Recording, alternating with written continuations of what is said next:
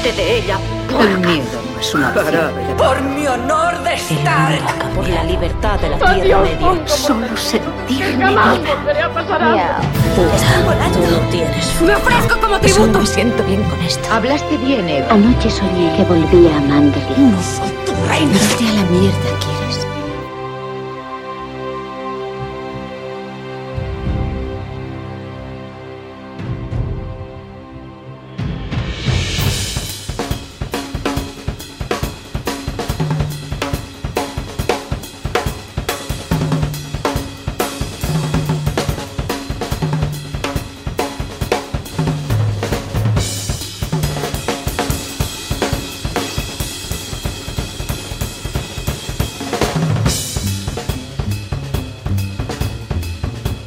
Buenas otra vez, inactualeros, y bienvenidos a vuestro podcast favorito. Bueno, uno de vuestros podcasts favoritos, que hay gente por ahí haciendo muy bien las cosas y seguro que a ellos también los escucháis.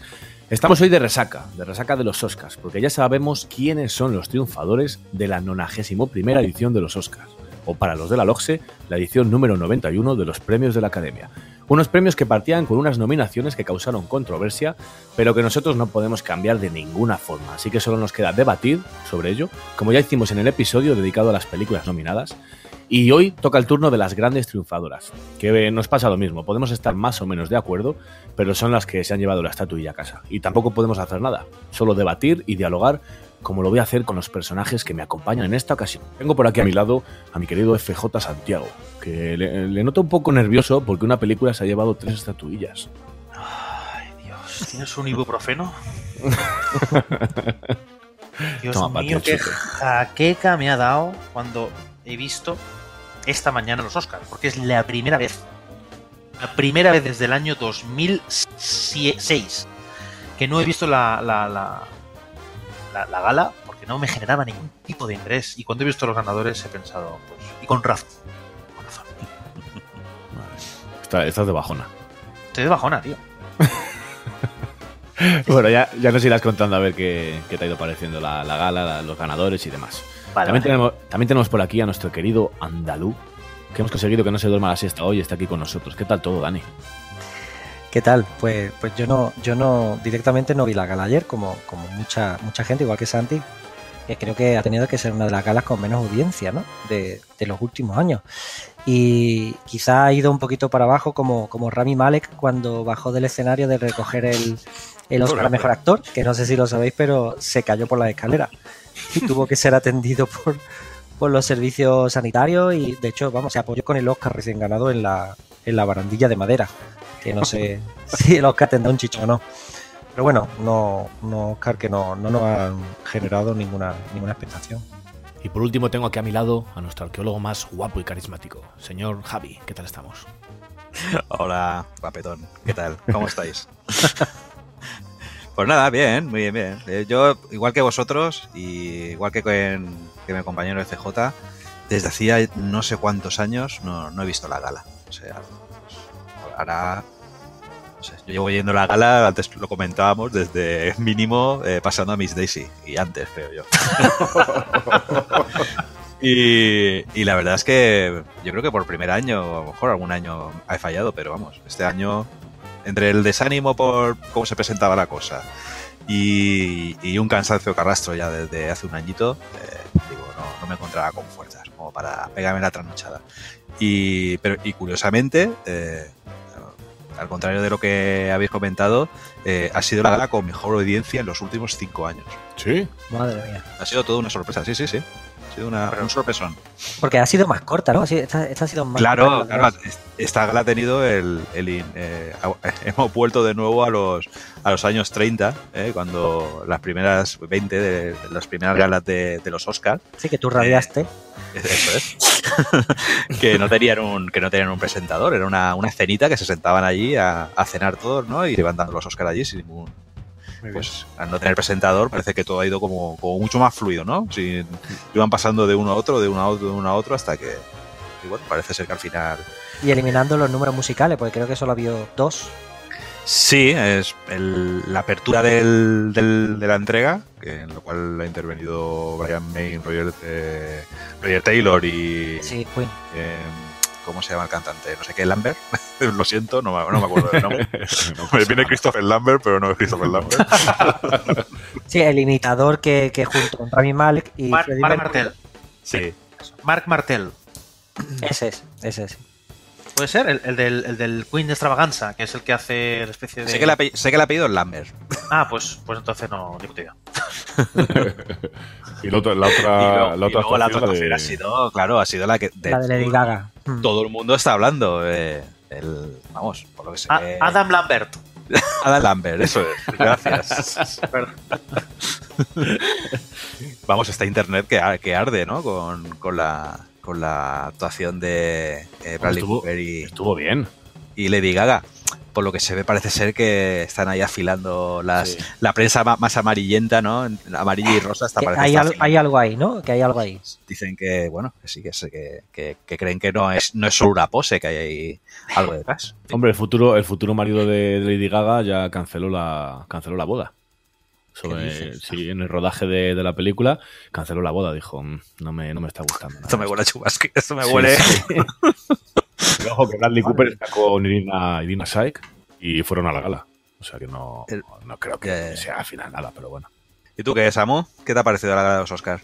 Pues yo como, los- como vosotros no, no la he visto, pero no sé por qué, eh, después de todo el fin de que, que me he pegado bastante, bastante duro, me he levantado a las 5 de la mañana a, a cambiar el agua al canario y no me, no me he vuelto a dormir, así que ya me he visto el resumen de la gala, quién había ganado, así que a las 5 y poco de la mañana ya... ya ¿A las tenía- ¿A las 5 había acabado? Yo creo que me desperté a las cinco y media, un poco antes de las 6 y ya, ya se sabían todas.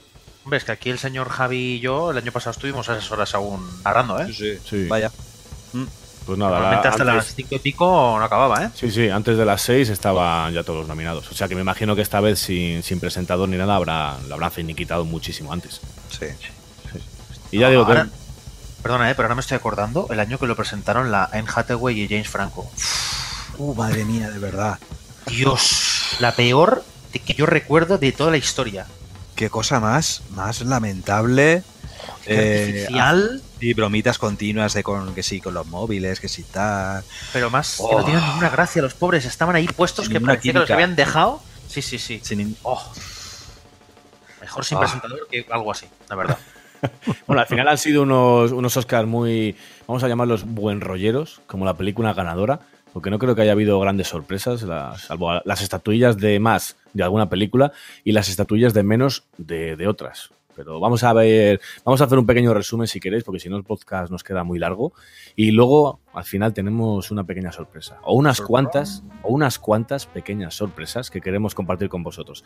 Así que compañeros, compañeros, si queréis comenzamos y vamos a empezar por la más grande, ¿no? Mejor película. Sí, mejor se, la, película. se la ha llevado Green Book. Yo Green creo Book. que, que contra todo pronóstico. Sí, yo no había contado con ella, desde luego. Además es curioso porque se ha llevado uno de aquellos packs que suelen ir juntos. Porque si tú ganas mejor película, no te vas a llevar mejor película y mejor montaje. Bueno, normalmente siempre va a ir acompañado de un guion y de alguna interpretativa, que es el caso, ¿no? Que Sí. es mejor película, mejor guion original y mejor eh, Actor eh, de reparto con el Mahershala Ali, que es Mm. el segundo Oscar que gana este señor en, en tres años. Vaya. O sea que, Y. mm, cuidado con este hombre, ¿eh? De todos modos, si, si vas siguiendo. Claro, nosotros no hemos visto la gala, pero luego en, en los resúmenes que he ido viendo a lo largo del día, si, si vas siguiendo un poquito el ambiente que rezumaba la, la gala, eh, de protesta, de. Ha habido mucha. mm, eh, mucha protesta política, ¿no? Contra el muro de Trump y todo este tipo de cosas.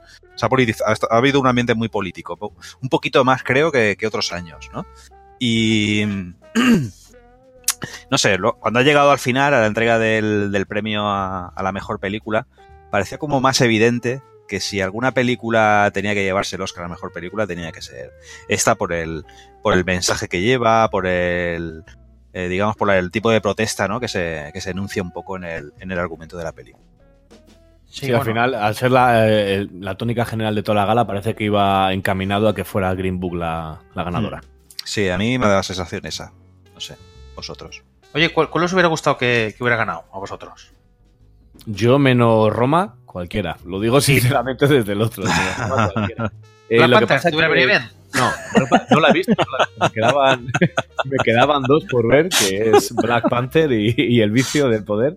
Pero Green Book, no sé, me gusta, me gusta la película, pero no sé, tampoco la veo como una película de, de Oscars. Es una película muy, muy bonita, muy sencillita, muy cumplidora, con unas actuaciones perfectas, pero no sé si yo si la si para, para haber ganado un Oscar a mejor película. No. Yo en el último momento vi eh, eh, la favorita y me gustó, me gustó mucho, me gustó bastante. Y mm, me ha quedado por ver eh, Vice. Y, Hostia. y me da sensación que es esa la que tendría que haber ganado el Oscar sin haberla visto. Pues yo, yo- yo opino No eso. sé ¿eh? por qué, no sé por qué. ¿eh? Para mí, la que, o sea, la que yo hubiera deseado que ganase es Vice, sin duda alguna, Mm. ¿eh? Porque Adam McKay me parece un crack de cuidado. La película es súper original, que de hecho Mm. había apostado yo porque ganase el guion original, que no fue. Mm. Más que película. Sabía que la película no se la iba a llevar, seguro. Pero hubiese sido mi apuesta, ¿eh? Yo se lo hubiese dado súper alegremente. Sí, viendo, viendo la lista en general, es que te deja un poco frío el, el año. El año de. Que, que- que- nos han presentado como mejor película. Entonces, sin haber visto la mayoría, porque reconozco que es que no he visto la mayoría, como otros años que sí, sí he tenido ganas de verla e incluso me, me ha apetecido verlas todas como hemos, hemos hecho muchos años nosotros, que, que las hemos visto como para poder eh, votar y hacer la quiniela con, con derecho pero este año la verdad es que no, no, no había mucho, mucho donde rascar, o por lo menos el, el listado no provoca mucha alegría. Y lo de Vice lo he escuchado ya un montón de veces, a vosotros y a, y a más gente. Entonces, por ese Ahora que- lado, ahora también dices- sin verla hubiera votado a Vice. Ahora que dices Quiniela, Samuel, Que eres, eres- eres una, una rata bastarda, ¿eh? ¿cuántas has acertado? Cinco. no valgo, no valgo para nada, ¿eh? De ¿Qué verdad. ojo tienes? Eres Pues vamos. Ostras, qué, qué vergüenza. Cuando, cuando has dicho tú esta mañana, yo he acertado 18, ¿cuántas has 15, acertado? 15. 15, digo yo, voy a hacer la cuenta, digo 5, digo, pero qué vergüenza. No lo has dicho, ¿eh? Te lo tengo que sacar más tarde, ¿eh? Sí, sí, me lo he callado, vamos, joder, qué vergüenza, macho.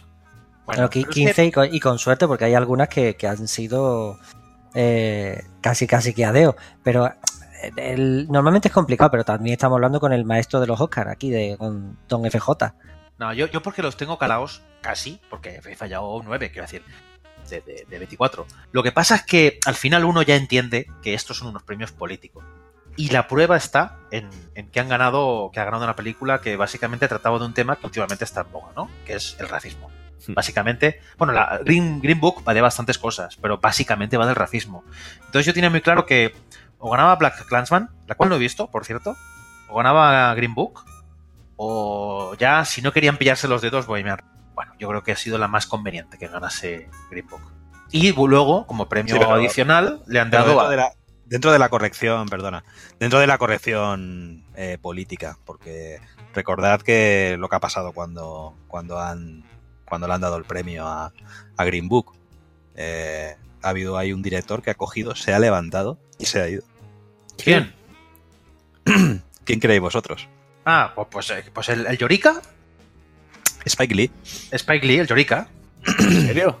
Sí, porque él, él ha criticado la película eh, como una película muy blanda, eh, muy conciliadora y, y claro, él está en una postura eh, un poco más extrema, ¿no? Donde no quiere mostrar la conciliación entre, pero al final un poquito lo que te deja la sensación de que te deja al final la película, que está bien un poco la, la sensación que te... Pero- haciendo, recordando ahora, pasando a Miss Daisy, ¿no?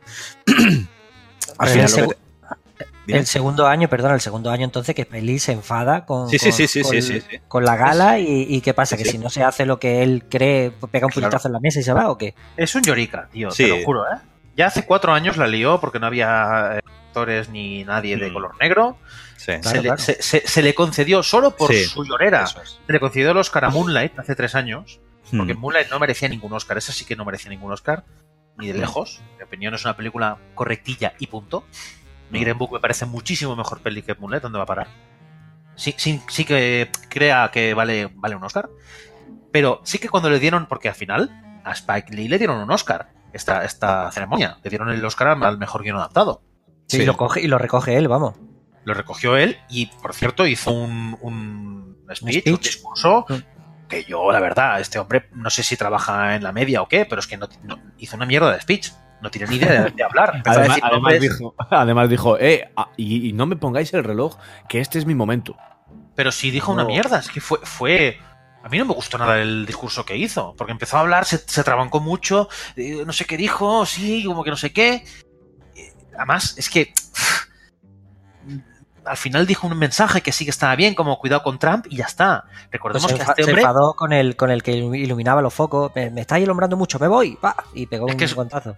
Es que es un llorica. Piensa que en el 2016 le dieron un Oscar honorífico a este tío. O sea, que es que parece que esté súper mimado por, por los. Por la academia. Y Y luego. después de la polémica de Black Sí. Panther y todo lo que se ha, se ha generado en, en esta gala, que precisamente es no, no ya eh, eh, equitativa, sino incluso más racial todavía. Sí, sí, Está bueno, todo- está- yo creo que está todo dentro de ese juego, ¿no? De, de mantener a todas las posturas contentas. Eh, le, le creamos su rinconcito a Spike Lee, que está dentro de su posición más, más extrema en esto de, de llevar determinados mensajes, y le vamos dando sus concesiones, ¿no? Para, para, para que, bueno, la academia aquí es, es guay, ¿no? Y, Sí. en fin, somos Además- la postura. Además, Pero- las películas, yo creo, mira, fíjate, las películas que más, que más podían crear controversia, que son las que, o sea, las que tienen a lo mejor algún tema racial entre medias, son las que han estado más igualadas, porque tienes a Black Panther que tiene tres, a Green Book que tiene tres, y luego habrán dicho con, con Infiltrado en el KK Clan, "Va- bueno, vamos a dárselo a, a Spike Lee y se queda tal cual la cosa. es que está todas- claro. Todas han estado muy, muy igualadas esas tres. No, no han Sí. querido decir, "Mm, no vamos a darle a, a- a otra un premio más porque si no la vamos a liar. O sea, si por ejemplo Está le damos clarísimo. a, a Black Panther el de mejor película, ya va a tener cuatro. Y va a tener Mira. una más que cualquier otra y la vamos a tener. Y, y lo mismo con Grip Book. Tal cual. Tal cual. Sí, porque ahí también tienen que lidiar con el tema de la, la crítica más especializada, ¿no? Que, Claro. que han visto como el no darle un Oscar a Roma por mejor película, pues ha, ha sido un poco más que un insulto, ¿no? Eh, porque es lo que esperaba la, la crítica especializada, que, Pero- que Roma, se- Roma se llevase ese Oscar. Eh, Pero Y- y- este perdona, año eh, pero igualmente- que- Perdona, Sí, sí. perdona, pero igualmente hay una cosa que parece que estamos olvidando. Al final, lo- la gente que da el Oscar son la gente que es de, de Hollywood, ellos mismos Hmm. se los dan en los premios. No se lo da, por ejemplo, como los Golden Globes, los Globos de Oro, lo da la prensa. Aquí se lo dan entre ellos. Y hay ciertos gremios, que ahora mismo no sé, no sé cuáles son, que entre ellos se lo reparten. Y, y hay, por decir, por- yo qué sé, el gremio de los act- actores se da Mm. pues el- los interpretativos. El gremio de no sé qué, bueno, hay ciertos gremios. Ya entre ellos, como hay varios gremios que dan varios premios, al final se están dando premios compensatorios. Pero eso se ha hecho siempre. Los Oscars sí, sí, de, sí. de- de interpretaciones secundarias Mm. son siempre, o casi siempre, son compensatorios. Los Oscars de los guiones muchas veces lo son. Así como el del montaje, fotografía. Es que parece que nos olvidemos de que al final todo. O sea, no se tiene que mirar cada premio de forma aislada. Se tiene que mirar los premios de forma conjunta como compensación, lo que está diciendo precisamente Samuel. Sí. Sí, es posible. Y bueno, es posible, no sé, seguro. De hecho, la, la opción esta de, de sacar un número mayor de nominados a mejor película que, que a mejor director viene un poquito encaminado por ahí, desde el principio. Y es que todo esté más compensado, es decir, facilitar que a la persona que nos a la que se le ha dado el Oscar a la mejor dirección, pues no se lleve el Oscar a la mejor película y, y así Ahí está. cada, pe- cada película pues tendrá su, su, su figurita para poner en su, eh, en su cajita de DVD cuando, Eh, ahí cuando está. vendan. Al final, para, Claro, no, para pero- no quedar mal con nadie, macho. Tener, bueno, Claro. sois un montón de películas, pues todos vais a tener vuestro. O sea, al final que les den una estatuilla, como se ha hecho siempre, una estatuilla a unas y te llevas una medalla o un diploma para las otras. Eso significa, eso significa que no gana la mejor película, ni gana el mejor guion, ni gana el mejor actor. Gana lo que políticamente es mejor según los Oscars que se están dando a unos o a otros. Entonces, siempre está la gala adulterada. Y esta gala es una de las más adulteradas que hay. Hmm. A mí yo ya por eso perdí el interés. Yo por eso el- mi desidia hacia esta ceremonia en concreto, porque yo creo que ya es ya el- la máxima expresión del, del politiqueo. Seguimos por ahí, si queréis, eh, os voy a decir el mejor director, que es Alfonso Cuarón. Que fíjate que os, de- os decía yo que como película no, Roma no, pero en cuanto a apartados técnicos y dirección, sí me gustaría que se lo llevara Cuarón, y es verdad que se lo ha llevado. Sí. ¿Cómo era la estadística esto de los mexicanos? Durante seis, en seis ediciones de los, de los premios, cinco ganadores de, de mejor director, los mexicanos. Ojo, ¿eh? Iñárritu, ¿no? El, el Guillermo del Toro. Llamado el toro, sí. Y Cuarón, con Gravity y. Oye, al loro, ¿eh? Es una estadística tremenda, ¿eh? Mm. No sé si se habrá dado un momento así histórico en toda la gala de los Oscars. Yo creo que no, los free amigos que los llaman. Los free, Free free amigos. Yo, mira, por Cua- Cuarón, solo por haber hecho Hijos de los Hombres, que le den todos los Oscars que, que le den. la. Sí, sí, tío. Qué, pe- qué película, ¿eh? A mí me parece bien. Ya te digo, no he visto Roma, es que no, no puedo opinar sobre Roma, pero ¿qué coño? Dale, dale Oscars a este hombre. Yo, yo te, voy a ser sincero. Empecé a ver Roma y creo que tengo que encontrar el momento para poder verla. Porque a los 15 minutos o 20 minutos la quité. Porque me vi que no, no, Sí, no sí. me encontraba yo con, con fuerzas de, de seguir viendo la película. O, o No, no, como te- celebración, sí, o sí. lo que sea. Como te pille la película en un momento que estás cansado o que o te, te fulmina, ¿eh? Sí, yo creo que, no sé, yo por lo menos a este director le debo que, independientemente de que luego la película me guste o no, sea mejor o peor, a menos dedicarle el tiempo que requiere una película suya, porque sé que al final sus películas, eh, al final les sacas, les sacas algo. O sea, te, te- Sí, sí, te mueve por, te mueve por dentro. Y una, a mí una cosa que me gusta mucho y... eh, en el podcast del nombre de la rosa lo, lo comentamos. Y es, me gustan mucho los, los creadores que no le ponen las cosas fáciles al espectador. Y que le, que le exigen al espectador eh, que vaya más allá de, de- de- de lo fácil, de lo sencillo. Es decir, estamos entrando en esa dinámica, ya sabéis, de, de que todo no lo den mascado, que sea A, B, C, D, eh, muy guay, va, tal, nos ha molado, no sé cuántas explosiones, pero eh, cada vez nos cuesta más encontrar películas eh, que nos compliquen la vida. Y cuando nos llega una película así, normalmente nos crea rechazo. Sí. Y, Sí, sí, sí. y a mí eso me entristece. Me- me- como persona que le gusta el cine, me, entre- me entristece. Pero, Como para, pero- para ver a Kira, para ver a Kira ahora, vamos. Pues mira, Akira, ayer, ayer pre- precisamente ayer la volví a ver. Eh, después de escuchar el podcast de, de Akira, la, la volví a ver. Yo reconozco que no he leído el, el ma- el manga, no, no soy, no suelo ser lector de manga, la verdad. No es un. Por cierto, ahora que dices precisamente esto, Javi, eh, es curioso porque Bohemian Rhapsody, de hecho, es una película que ha triunfado bastante. Es la película que más Oscar se ha llevado, ¿no? Me parece cuatro. Sí. Eh, es una peli que todo el mundo coincidimos bastante en que es una peli fácil, conveniente y poco arriesgada, ¿no? Correcta, entretenida. Y mm, fíjate, lo que, lo que está triunfando, la taquilla que ha hecho, la de premios que se ha llevado, sin arriesgar, arriesgar nada, Sí. absolutamente nada.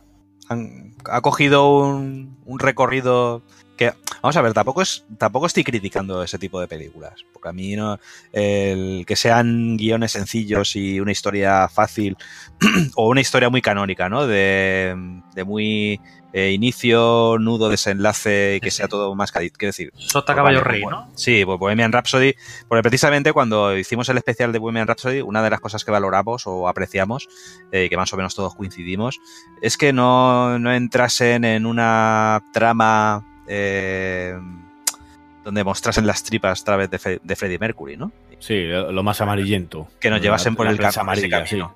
Entonces, mm, si eliminamos eso, si eliminamos el factor más amarillento de, de la, de la biografía de Freddie Mercury, pues bueno, al final es que la historia de este hombre pues es así, es que es, eh, es un inicio don- donde es un, un chaval joven que se reencuentra, se reinventa, encuentra la banda, crece, eh, viene un momento de catarsis y luego al final pues acaba todo triunfando. Al final es un poquito el, el- la mitología del, del héroe, ¿no? De, de, de Joseph Campbell, ¿no? Que al final Sí. encontramos de una, de una forma de una forma u otra, ¿no? Encontramos en, en muchas películas. Star Wars. El héroe de las mil caras, ¿no? Eso es. Sí, Eh, bueno, no, no ahonda en nada realmente Bohemian Rhapsody. Roza un Mm. poquito desde fuera ni la no. enfermedad, ni la homosexualidad, no, no Pero ahonda en nada y se queda en, en aprovecha Queen, aprovecha que las mejores escenas de la película y las que el cine, eh, los que fuimos a verlo al cine, mm, te dabas cuenta de que estaba con la boca abierta, era pues cuando empezaban a tocar palmas, cuando Brian May dice, pues ahora quiero que el público participe,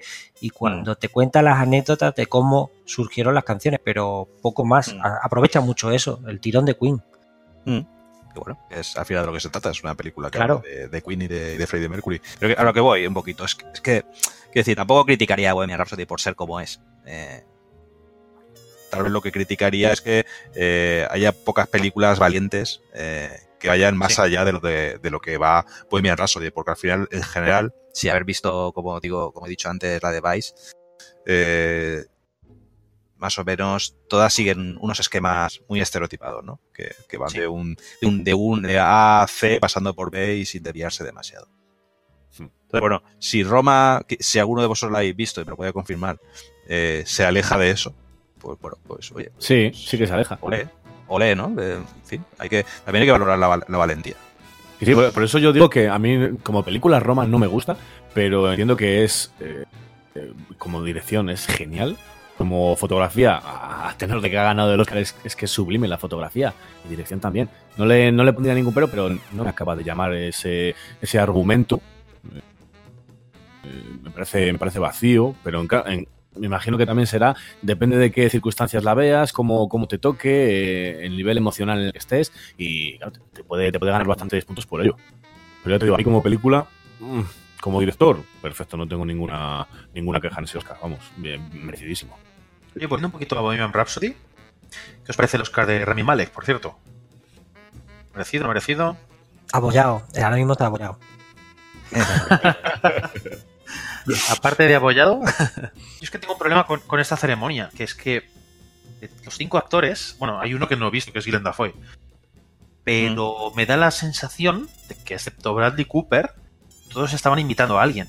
Porque Rami Malek lo hace muy bien, pero no deja de ser una imitación de un personaje. Imitación te la hace, pues, los imitadores, ¿no? No los actores. Vigo Mortensen está absolutamente brutal. Yo se lo hubiera dado a él, a Vigo Mortensen. No deja de ser un- una imitación del italoamericano, pues un poquito Sí. homófobo, eh, no sé, clasista, clasista, ¿no? A su manera. Mm. Eh, Christian Sí, sí, Bale hace una imitación, con todo lo titánico que es, al final hace una imitación de, de, de, de Dick Cheney, ¿no? Sí. Y bueno, ya te digo, no he visto Glenn Dafoe, pero en teoría hace de, de Gok. Quiere decir que al final parece que es una ceremonia de imitaciones.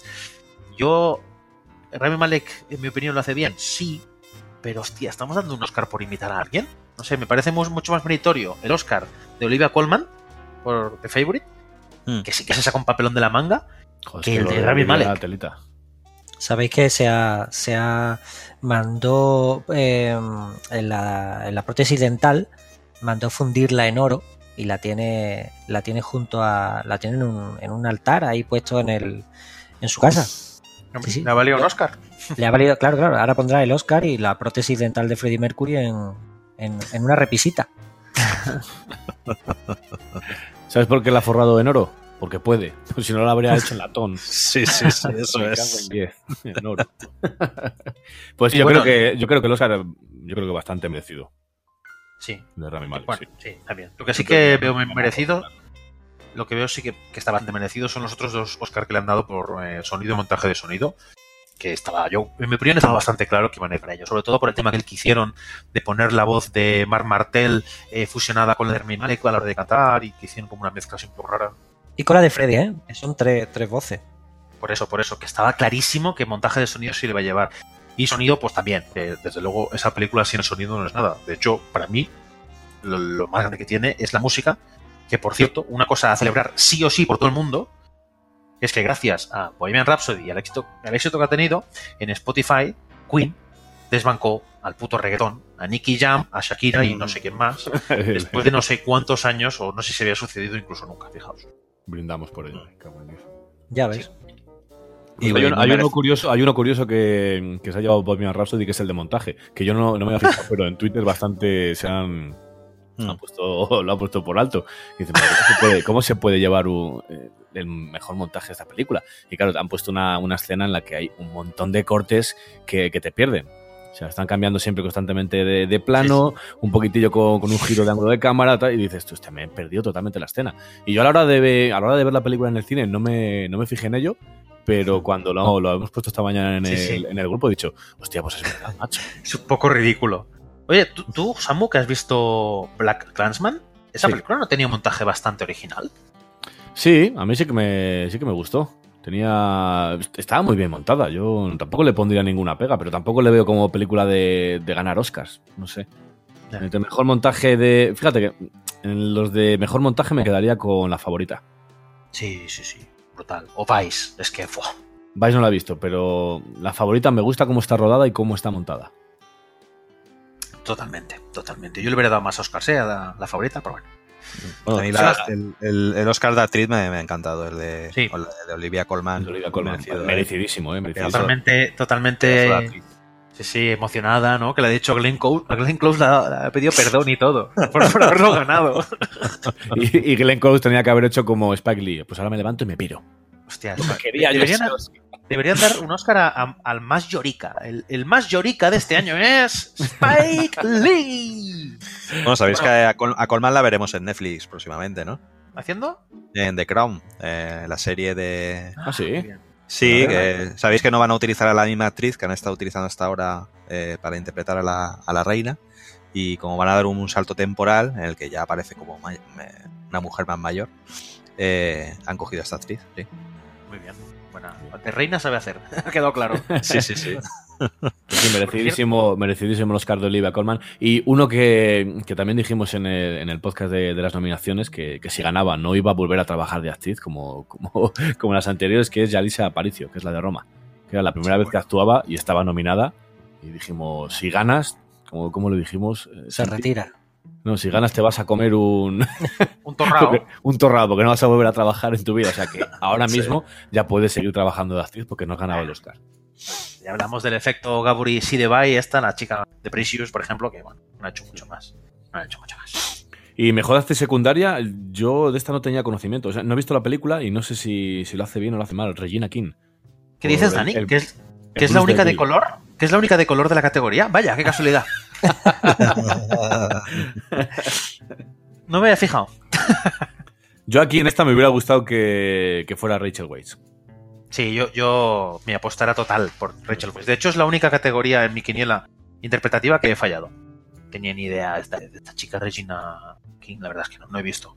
Pues porque no miraste eh, imágenes en Google y veías que era de color, entonces la habrías Ya, puesto seguro, ¿no? ¿O no? Uf, ahí para el medio. Sí, sí, totalmente. Sabéis que Rachel Weisz es la mujer de, de Daniel Craig, ¿no? De Bond. ¿Ah, sí? sí, bueno, hace un par de años, ya no sé cómo va Hollywood, que igual se, se han separado, pero hace dos, tres años eran, eran, vamos, son marido y mujer. A mí es que estas cosas me dan tan igual, la verdad. de verdad, ¿eh? O sea, si habéis empezado a comprar Lee Cooper y Lady Gaga y Ya, ya. Y- Por cierto, y- Lady Gaga, ahora que lo dices, aseguré, pero con toda mi fe, que iba a ganar un Oscar a Mejor Canción y efectivamente, tal y como avanzó Santi, así, así fue. así fue. Además, además se- claro. se, apunta, se apunta a un récord de estos chulos, ¿no? De, Sí, es el- la, la sexta canción, ¿no? Que, que gana un Oscar a mejor canción tras haber ganado un, un Emmy y un. Grammy. ¿Mm? y, y Globo de Oro también, ¿no? ¿O no tenía Sí. Globo de Oro? Mm, No lo sé. ¿Canción? Sí. Puede ser que también lo ganase, pero vamos, el- la, la terna es Emmy y Grammy. Eh, y luego un Oscar. Y, un cuarto que- premio, ha ganado cuatro premios este año. Un cuarto que no, no recuerdo ahora mismo cuál es, pero sí, ha ganado cuatro, ¿eh?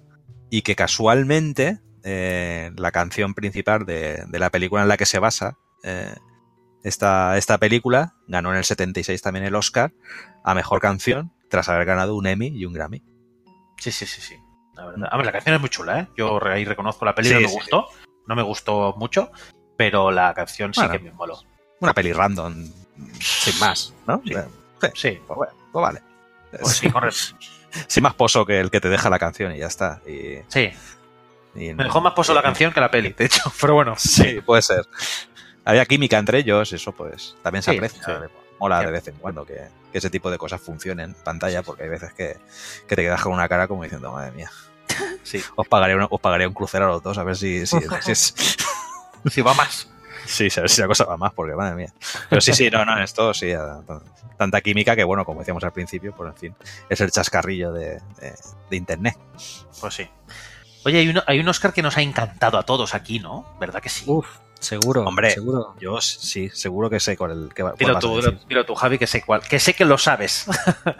Me imagino que estáis hablando de Spider-Man, ¿no? Ahí Sí, está. Sí, sí, Ese sí que nos ha encantado, ¿eh? Mm, Ahí me, vamos, me da una alegría cuando lo, cuando me, cuando lo he conocido.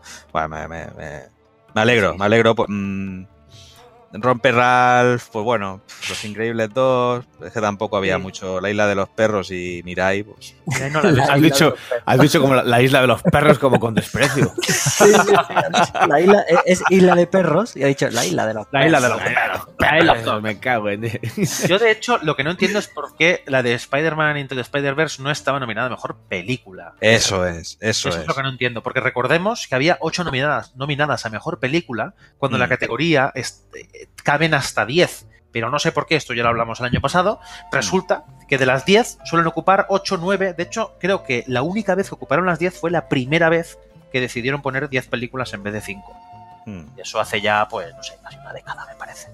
Bueno, para, para acotarla un poquito más en su terreno, ¿no? Para, para dejarla como mejor película de animación. Pero es verdad que yo la hubiera colocado entre la. entre la. Entre las mejores películas en general, pero me hubiera decepcionado si no hubiera ganado también. Entonces prefiero que gane uno a mejor película de animación a que no gane ninguno como mejor película. Sí, pero Pues tenía sí. luego, y luego aparte tenía por ahí también eh, nominaciones que le podían haber caído.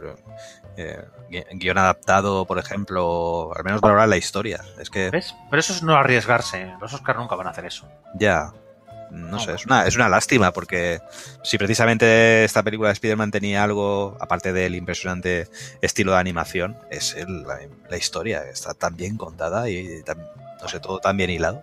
Mira, Muy buen sonido, banda sonora. Piensa eh, una cosa, Javi, que eh, la única película de, de superhéroes que han nominado ha sido Black Panther. Y por, por ningún mérito Ya. suyo, real. Solo por Mm. el mérito que ya comentamos del tema racial. Sí, por eso se ha llevado tres Oscars. Que la verdad, Sí. a mí es que me parece eso ya. sí, ya hemos coincidido varias veces que si alguna película de superhéroes merecía este año haber estado nominado, pues es- hubiese sido Los Vengadores. Es que no, Exacto. no me, ca- no me cabe ninguna duda. Pero bueno, que recibió una a mejores efectos especiales y tampoco se la llevó porque. Exactamente. Se lo llevo Fisman. Exactamente. Sí, yo creo, y otra, por cierto, que yo me- creo que ¿eh? yo creo que merecidos. Siempre he dicho que los efectos Claro. visuales son los mejores son los que no se ven y en esta película están muy bien conseguidos. Pero si no los ves, ¿cómo sabes que son buenos? Pues exactamente. Ahí tienes. Es igual, fíjate, yo siempre en estas cosas me voy a, a cualquier película de David Fisher. Y hay un vídeo, hay un vídeo por ahí de, los efectos visuales de Money bueno. Hunter que se te va de las manos. O sea, que es que ponen hasta bordillos, ponen árboles, ponen, ponen alcantarillas y es que no te das ni cuenta. Ya empezó en Zodiac con el tema ese. Empezó a poner efectos especiales que dices, ¿pero por qué? ¿No? Pues, hostia, pues no me da ni cuenta. Del fondo, pues mira, ahora estás en tal ciudad y no ha hecho falta irse a tal ciudad. Sí. Lo de Zodiac maravilloso, ¿eh? Yo, yo varios, varios reportajes que he visto, así, o clips que he visto donde eh, eh, juegan con los efectos visuales y demás, y dices, hostia, qué maravilla, qué, qué- qué- qué desaparecido pasa y que sí, sí. Claro, pues en, en Fishman pasa esto. Y además, eh, no sé si ha sido esta mañana, Carolina Jiménez, que, que la seguimos nosotros en Twitter, ha puesto un making of de todos los efectos visuales y est- están chulísimos. En lugar de tirar más como para cromas, pantallas azules y verdes, han tirado con pantallas de, LEDs y demás para crear todos los efectos de cuando están en, en el espacio y está, está chulísimo, ¿eh? No, no te das cuenta, o sea, sabes que hay efectos visuales, pero no sabes muy bien cómo están, cómo están metidos. Aprovecha, aprovecha que viene, que viene James Cameron, ¿eh? aprovecha. aprovecha que vuelve. Hay otro, otro, vamos a llamarlo, una decepción porque no ha ganado Madre, el mejor corto de ficción. Madre de Rodrigo Ah. El español que estaba Sí. nominado. O sea que un- una lástima. Pero bueno, si, si has estado ahí la- una vez, vas a estar más. O sea, después del Reino y, y Estocolm, te, te lo vas a ganar. Ya, ya te lo digo yo que está- estarás por ahí. Y Pixar que se apunta a otro, otro Oscar, ¿no? Sí, como un Bao. A Bao, el que viera, Ah, creo que era el corto de los increíbles, ¿no? El que venía antes Sí, de los Increíbles dos. Sí, sí, sí, eso es, sí. El que venía antes de los Increíbles sí. El del, el del síndrome del nido vacío. Sí, estaba, bueno, estaba chulo, ¿no? Estaba, Sí, estaba curioso. Pues yo, yo si queréis, para ir, no, yo creo que ya hemos ido saltando de una categoría a otra. No sé si queréis decir alguna cosa más. No, yo creo que más o menos todo está ya dicho, ¿no? Una, una gala más, sin, sin pena ni gloria y nada, pues un poco el, el gozo en el pozo con, con ciertos premios que, que nos, nos hubiesen gustado ver en, en otras películas. Y al final, yo creo que el resumen es precisamente que Green Book se ha llevado el Oscar a la mejor película porque es el resumen de la corrección, ¿no? Es, que es lo que hace donde va este, esta gala en los últimos, en los últimos años. hacia, hacia la máxima corrección posible. Yo si Yo lo resumiría, lo resumiría con una palabra solo, que es desidia. Ya está. te has quedado a gusto. Yo si queréis, fíjate, si queréis para terminar, eh, he encontrado una comparativa de, de las películas, o sea, la- las nominadas a mejor película, entre los expertos y el público. O sea, la puntuación de Metacritic de los expertos y la puntuación de, de que ha dado la gente en Rotten Tomatoes, que es la otra que sabéis, la, la página de, de votaciones y demás.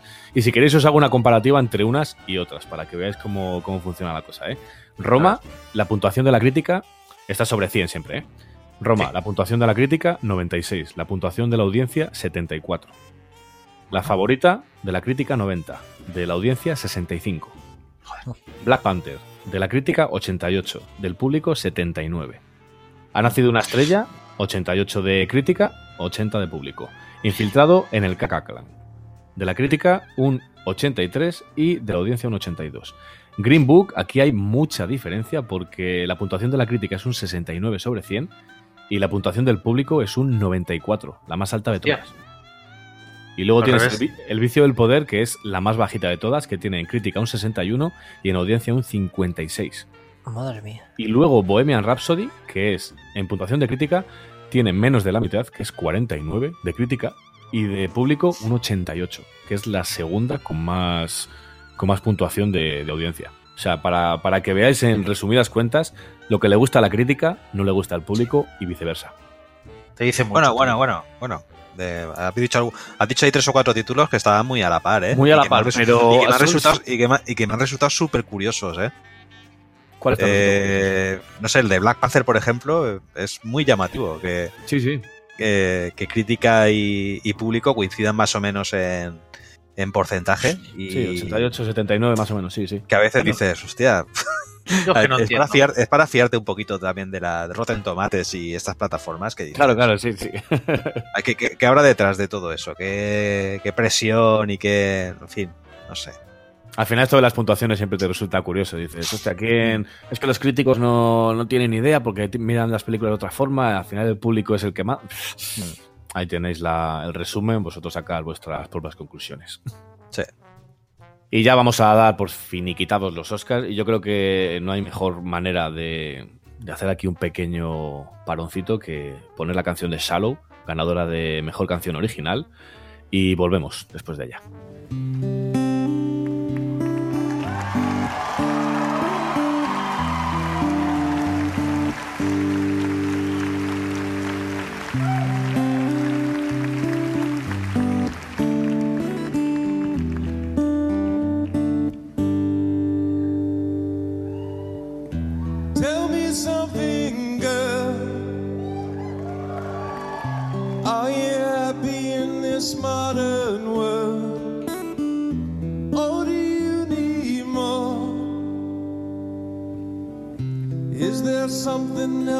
Searching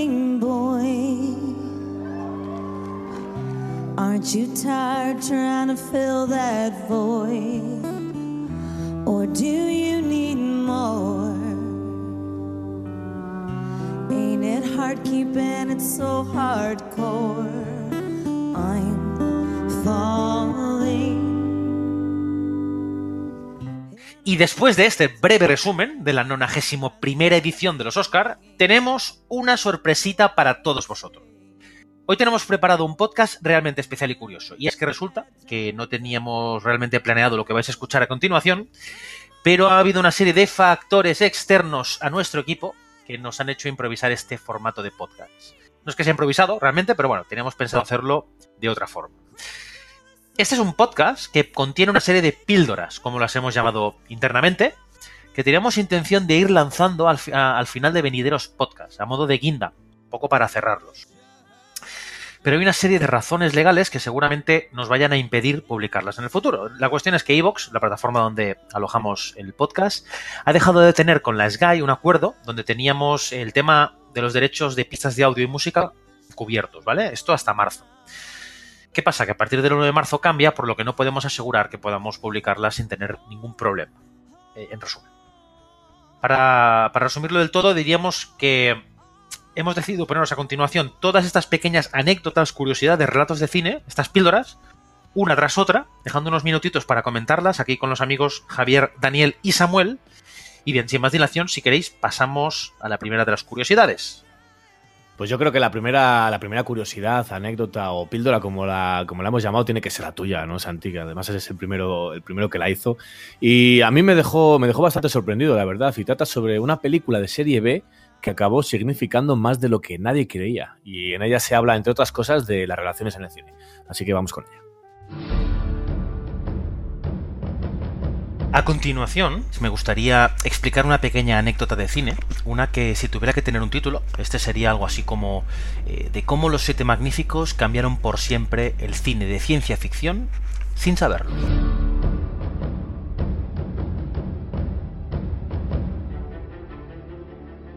El 22 de junio de 2015 moría en un accidente aéreo James Horner, uno de los compositores más célebres de la historia del cine. Horner, que compuso más de 160 bandas sonoras durante más de tres décadas, escribió obras maestras como, por ejemplo, la reconocida eh, banda sonora de Braveheart, la de Aliens, Apolo 13, Titanic, Una mente maravillosa y un largo etcétera. Incluso fue el responsable de una de las canciones más icónicas y reconocidas de la historia del celuloide, My Heart Will Go On.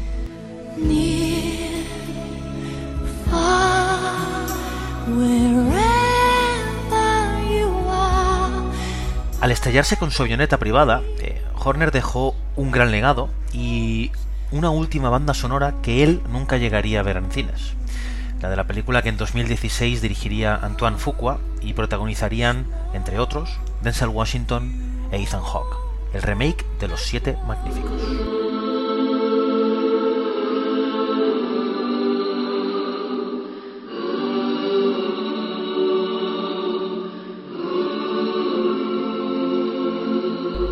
Curioso de esta película eh, es que no fue la única vez que James Horner puso la música a un remake de Los Siete Samuráis de Akira Kurosawa, ya que más de 30 años antes, en 1980, Horner compuso una de sus primeras bandas sonoras que fue para una película que fue era de bajo presupuesto.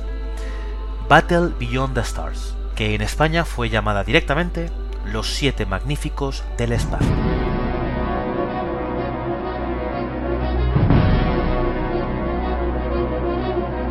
Aquella película fue producto del deseo de Roger Corman de hacer su propia space opera, a rebufo un poco de la recién estrenada Star Wars, y homenajear al mismo tiempo la película de Kurosawa, donde se narraba como una villa de campesinos contrataba eh, los servicios de siete samuráis para defenderse de, una especie de saqueadores. Al igual que John Sturges eh, lo hizo en 1960, pero esa vez cambiando los samuráis por vaqueros de, en el salvaje oeste, con su versión que llamó Los Siete Magníficos.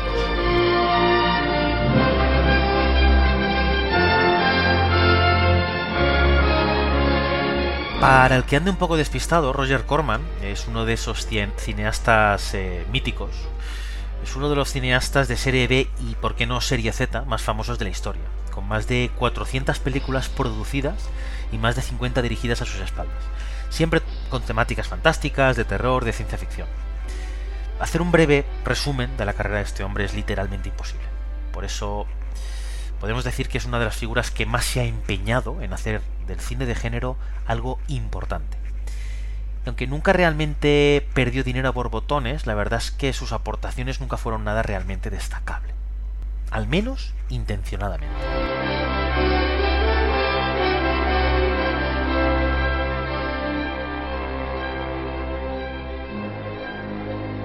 Y es que, siguiendo con Battle Beyond the Stars, en aquella película, el, joven James Horner conoció a otro James, que cambiaría para siempre la historia del cine. Corman, tras ver el trabajo que un prometedor James Cameron hizo con un corto llamado Xenogenesis, eh, decidió contratarlo para hacer las maquetas de su space opera. Y gracias al carácter concienzudo de Cameron, del que hablamos largo y tendido en el podcast especial que le dedicamos a la saga Terminator, acabó encargándose del diseño de arte y producción y también de los efectos especiales de la película. A raíz de aquel encuentro, James Cameron, director de Terminator 1, 2, The Abyss, Aliens, Mentiras Arriesgadas, Titanic, Avatar, pudo empezar con James Horner, una de aquellas parejas creativas, director-composición, que, que, en mi opinión tienen la envergadura de otras como las de, por ejemplo, Steven Spielberg y John Williams, o Sergio Leone y Ennio Morricone, incluso Alfred Hitchcock y Bernard Herrmann. Pero aquella película, de bajo presupuesto, no solo valió para que Cameron y Horner se conocieran, hubo otro encuentro igual de importante en aquel set de rodaje. James Cameron conoció a la que se convertiría en la productora de las primeras películas del director, Terminator, Aliens, Abyss y Terminator 2, Gail Ann Hurt, que posteriormente también se convertiría en su esposa.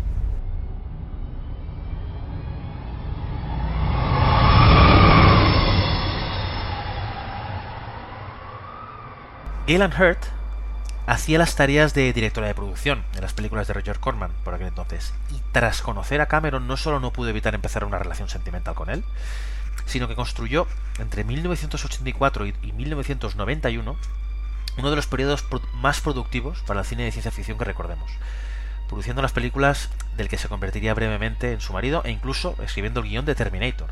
Como bien hablamos en aquel podcast especial, eh, lo cambió todo en nuestra opinión. Si tienes dudas acerca de ello, puedes buscar en nuestra página de Evox o tu reproductor de, de, podcast habitual el podcast que emocionó al T800, le llamamos, o especial saga Terminator.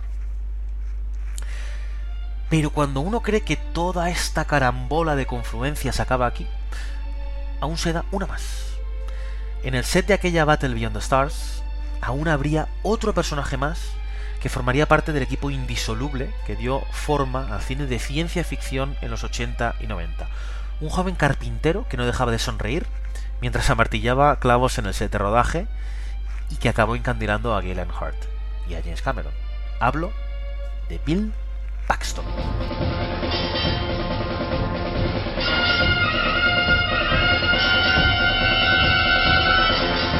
Paxton es uno de los actores que siempre ha estado presente en casi toda la filmografía de James Cameron, con contadas excepciones, pero con participaciones notables principalmente en Aliens y Mentiras Arriesgadas, siendo sin duda uno de aquellos actores que inundaban de carisma la pantalla con, con su sola presencia.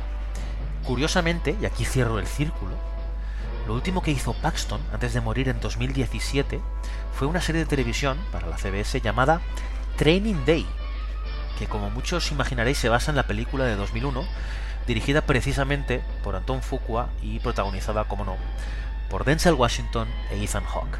Y esa es la historia de cómo una producción de serie B provocó una de las revoluciones más extraordinarias del cine de ciencia ficción de una forma casual. De cómo un productor de serie Z pudo al final cumplir su sueño de potenciar el cine fantástico sin saberlo siquiera. Y de ver que al final todo ciclo se cierra. Y como el Uroboros, los inicios y los finales están íntimamente ligados.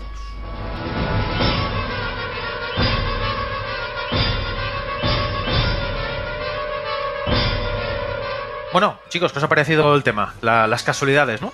Sí, sobre todo, sobre todo el, el, el cómo, cómo eh, por una sola película de repente emergen de allí una serie de, de serendipias y de, de, de profesionales que, que, se reparten por todo Hollywood. Al final la, las relaciones son las que las que forjan la, las películas, ¿no?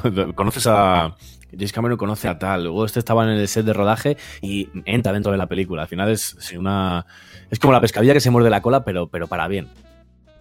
Al final es todo un círculo, un círculo cerrado que, que, engloba todo el cine. A mí, a mí me encanta, ¿eh? me ha encantado. Me ha encantado viva, viva Bill, Bill Paxton.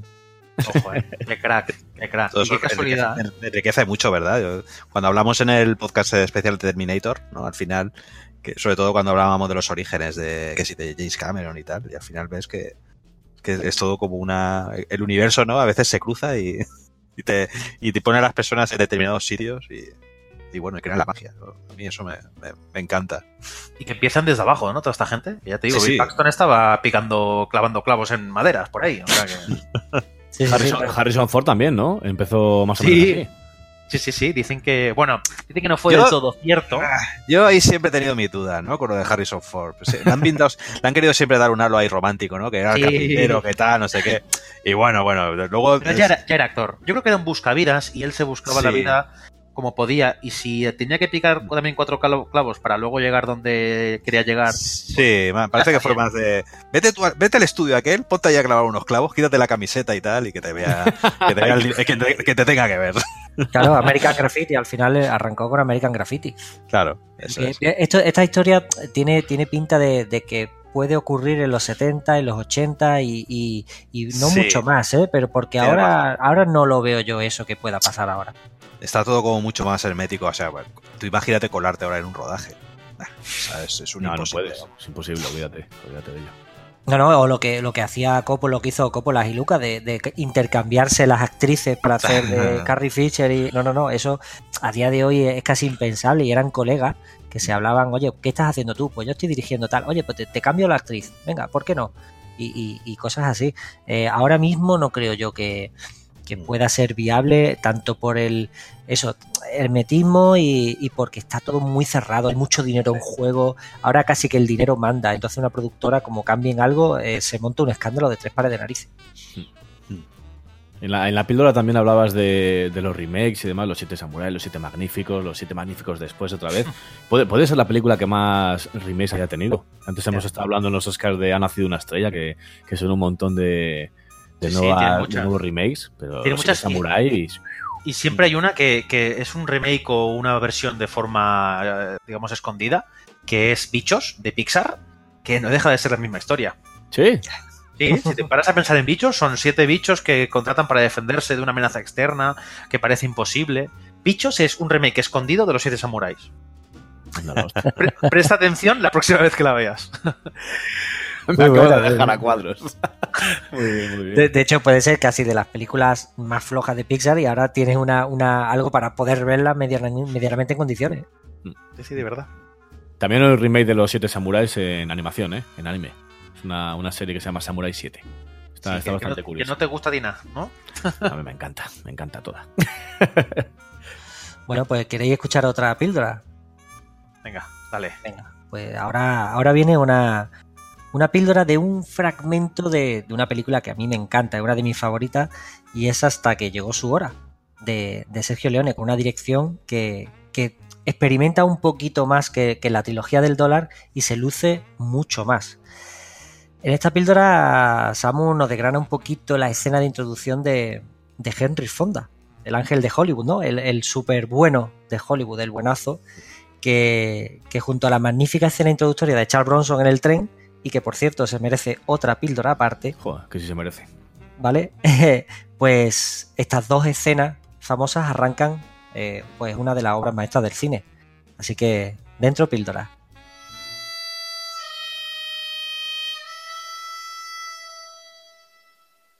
La crueldad siempre ha estado presente en el cine, desde David Ward Griffith con su nacimiento de una nación en 1915 hasta Funny Games de Michael Haneke en el 97. Y no podemos olvidarnos tampoco de La Naranja Mecánica de Stanley Kubrick en el 71. El ojo humano está hecho para sorprenderse, y nosotros como espectadores estamos deseosos de sorpresas, deseando que algún director llegue a incomodarnos con sus propuestas. ¡Bravo! Lo has hecho muy bien. Esto era la eliminatoria. Ahora vamos a por la medalla de oro. Si consigues rezar esa oración tan facilona, toda al revés y sin ni una falta, decidirás no solo cuál de los dos palmará primero, sino que además, y seguro que esto te resulta muy interesante, ¿de qué manera?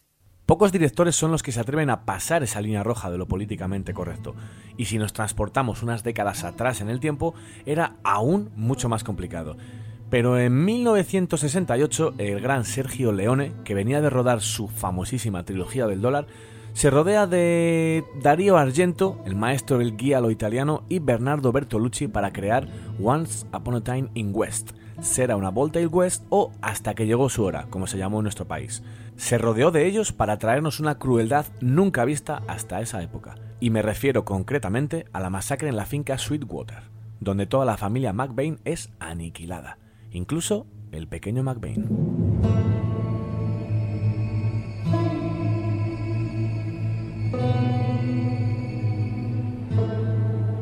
En esa escena, Leone plantea un montaje y una secuencia de acontecimientos digna cuanto menos de análisis. Como espectadores, muchas veces pensamos que los directores son meros mercenarios de un producto y que rara vez nos dejan pistas de lo que acontecerá en una escena. Pues bien, en esta ocasión Leone nos deleita con pequeñas pinceladas de lo que nos encontraremos momentos después. Padre e hijo se encuentran cazando, mientras una chica mayor prepara la mesa para una hipotética celebración, mientras tararea alegremente.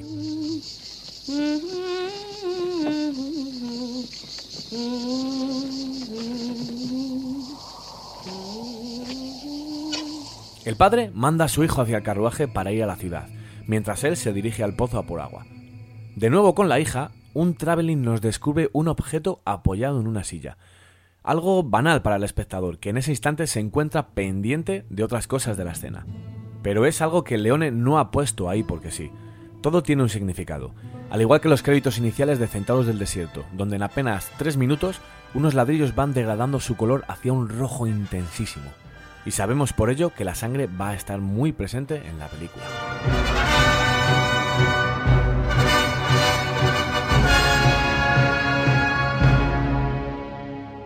El objeto que nos presenta el director es un rifle, a lo que luego se une el silencio más absoluto, la calma antes de la tempestad.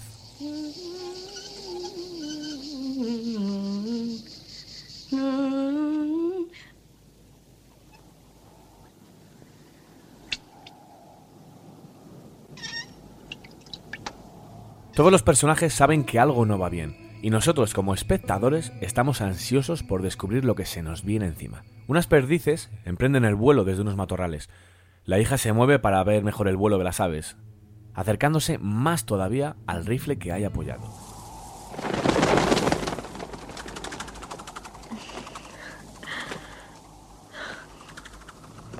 Si somos curiosos y estamos ávidos de sorpresas, ya sabemos quién va a ser la primera víctima. Un disparo en el silencio más absoluto rompe la paz. Ningún pájaro cae abatido. El padre sorprendido mira hacia todos lados y solo puede ver cómo su hija cae fulminada. La carrera que emprende hacia ella es una lucha por la supervivencia, recibiendo tiros en todo el cuerpo hasta que cae abatido.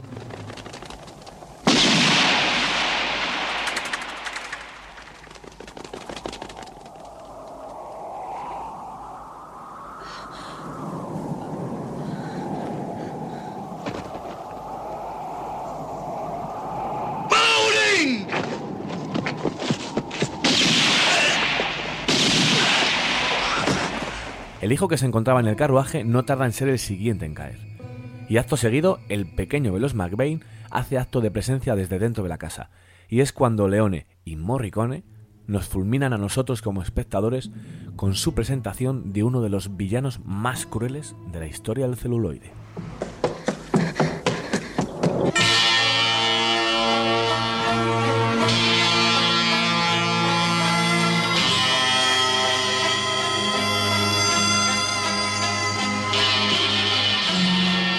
Cinco personas emergen de entre los arbustos ante la mirada desencajada del pequeño, pero una de ellas cobra mucha más fuerza que el resto. Todavía no sabemos de quién se trata, solo que su violencia y crueldad no parece tener fin. Una figura que avanza con paso firme hacia el pequeño. En su momento, alguien le preguntó a John Ford qué era para él el cine, a lo que contestó, ¿Usted ha visto caminar a Henry Fonda? Eso es el cine. Con un movimiento de cámara circular, Leone nos presenta al despiadado asesino, que no es otro que el mismo Henry Fonda.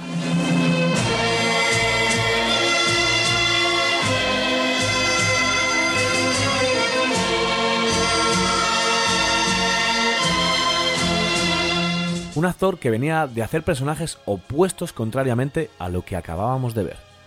Y es ahí donde radica la magia del cine, en presentarnos propuestas que nunca antes habíamos visto. Y así es como la crueldad toma forma en un actor que 10 años antes habíamos visto intentar salvar la vida de una persona incansablemente en 12 hombres sin piedad. Solo que hablemos. ¿De qué tenemos que hablar? Once pensamos que es culpable y nadie tiene dudas, excepto usted. Voy a preguntarle algo. ¿Cree en lo que dijo? No sé si lo creo o no. Puede ser que no. ¿Y cómo puede votar inocente? Había 11 votos de culpable. No resulta fácil levantar la mano y enviar a un chico a la muerte sin hablarlo antes. ¿Quién dice que sea fácil? Nadie. Un actor que se identificaba como el bueno de Hollywood, un actor agradable, de ojos azules y con andares de príncipe. El momento de más sorpresa no queremos que llegue. Pensamos que no puede ser que alguien acabe con la vida de un niño en un segundo y sin pestañear. Pues bien, ahí radica de nuevo la magia del cine, en donde un escupitajo que parece que recibiéramos nosotros los espectadores y una simple frase te dan un tortazo de realidad. ¿Qué hacemos con este, Frank?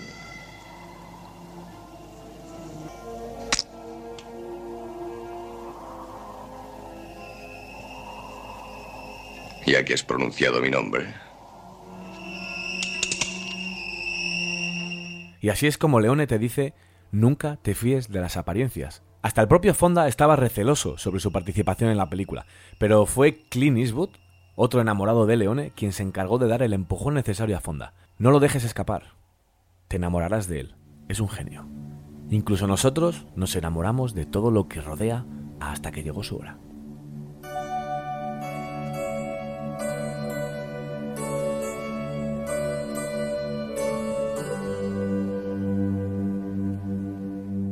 Pues yo espero que os haya gustado la píldora. Fíjate, tenía la primera vez que nos pusimos a hacer las píldoras estas, yo dije, tengo que hacer una sobre, sobre la presentación de, de Frank, de Henry Fonda.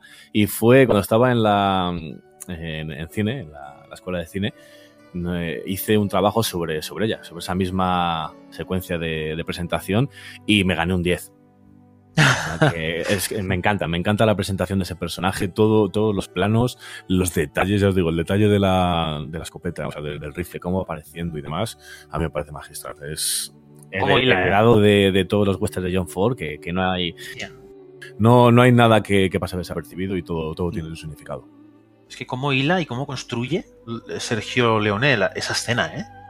Cómo la va el, fabricando. Sí, el sonido y el sonido. El sonido que tiene o el, o el, no sonido. Porque de repente cuando hay silencios te quedas como esperando sí. algo. Y, y, es algo que llega. Lo que pasa que, que llega de una forma en la que, en la que no te esperas porque nadie esperaba que Henry Fonda eh, de repente apareciera como, como el más malo de los malos. Vaya cabronazo, ¿eh? es que, es que no tiene, es que no tiene alma, ¿eh? El sonido como, narra como narrador omnisciente es, es interesantísimo, a mí me, me, encanta. Sabéis cómo se llama, ¿no? El, el contar una historia eh, con sonido sin necesidad de, de, tirar del diálogo. No. Es una técnica que se llama Mickey Mousing. Ah, es verdad. Bueno, sí, sí, sí, claro, claro. Y es precisamente en las películas eh, al principio con Disney, con las, los primeros cortos de Mickey Mouse, eh, tiraba de, sobre todo de sonidos para, para poder relatar un, un corto, ¿no? Una, una historia corta. Eh, cierto, cierto. A mí esa, esa herramienta me, me, me, fascina. Sí, sí. Y lo de, y lo de es que no tiene nombre. es que este tío. Os digo, os, os fulmina los dos. En cuanto sale la, la banda sonora, te, te, te, se te caen los huevos al suelo. Vamos a así. sí, sí, sí, claro. Arranca. Es un momento espectacular de la película y, y, de hecho hace más grande todavía la entrada de, de, de Frank, de Fonda. Entonces, brutal una cosa con la otra. Fíjate que es otra. Yo siempre me vuelvo otra vez a, a saltar al Distrito 13, que es. Yo he visto en pocas películas que, que se maten a niños. O sea, a niños tan directamente. Una es esta y otra es cuando, cuando el pobre niño va a por un helado y se lleva un pepazo en todo el pecho. sí, sí, sí. Bien llevado, ¿eh? Claro, pues, pero es que puede ser el, el padre de familia o, el, o, o, un indio típico de las películas de, del oeste. No, no, no, olvídate. Aquí te ponen lo que, lo que le duele al espectador y encima de la mano del que más le duele al espectador, que era el, sí. el ángel de Hollywood, el, el, el, tío bueno, el, tío bueno, y guapo por excelencia, el padre de Barbarella, por el amor de Dios. Totalmente. Pues mira, si queréis seguimos un poco. Javi, eh, en la siguiente píldora me has hecho reflexionar bastante sobre las nuevas formas de hacer cine. Samu, dale al play. Las píldoras que estáis escuchando en este programa y que os están dejando nuestros compañeros, habitualmente están cargadas de interesantísimas anécdotas. Pero con esta píldora queremos invitaros a una reflexión. Una reflexión que viene de la mano de dos auténticos monstruos en la dirección del cine. Son Steven Spielberg y George Lucas. En 2013, durante la inauguración de un nuevo edificio de la Escuela de Artes Cinematográficas de la USC, invitaron a estos dos directores, como os he dicho, Steven Spielberg y George Lucas. El propio Spielberg, cuando cogió la palabra en dicho acto, advirtió a los, asistentes sobre la más que posible implosión de la industria cinematográfica por el impacto de un nuevo género que estaba causando furor.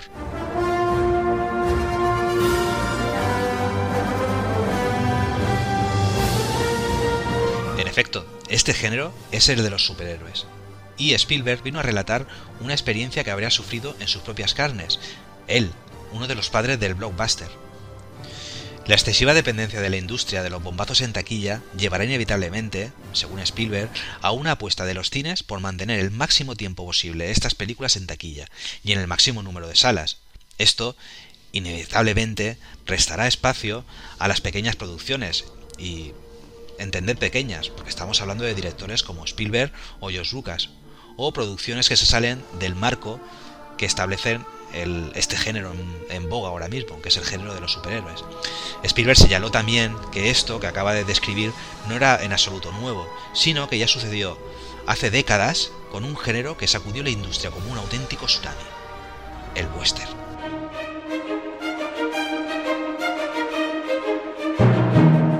La propia industria, en la actualidad, también tiene muy claro los momentos del año en los que el espectador acude con mayor frecuencia a las salas, y así los estrenos tienden a concentrarse en esas fechas, masificando los estrenos en momentos determinados.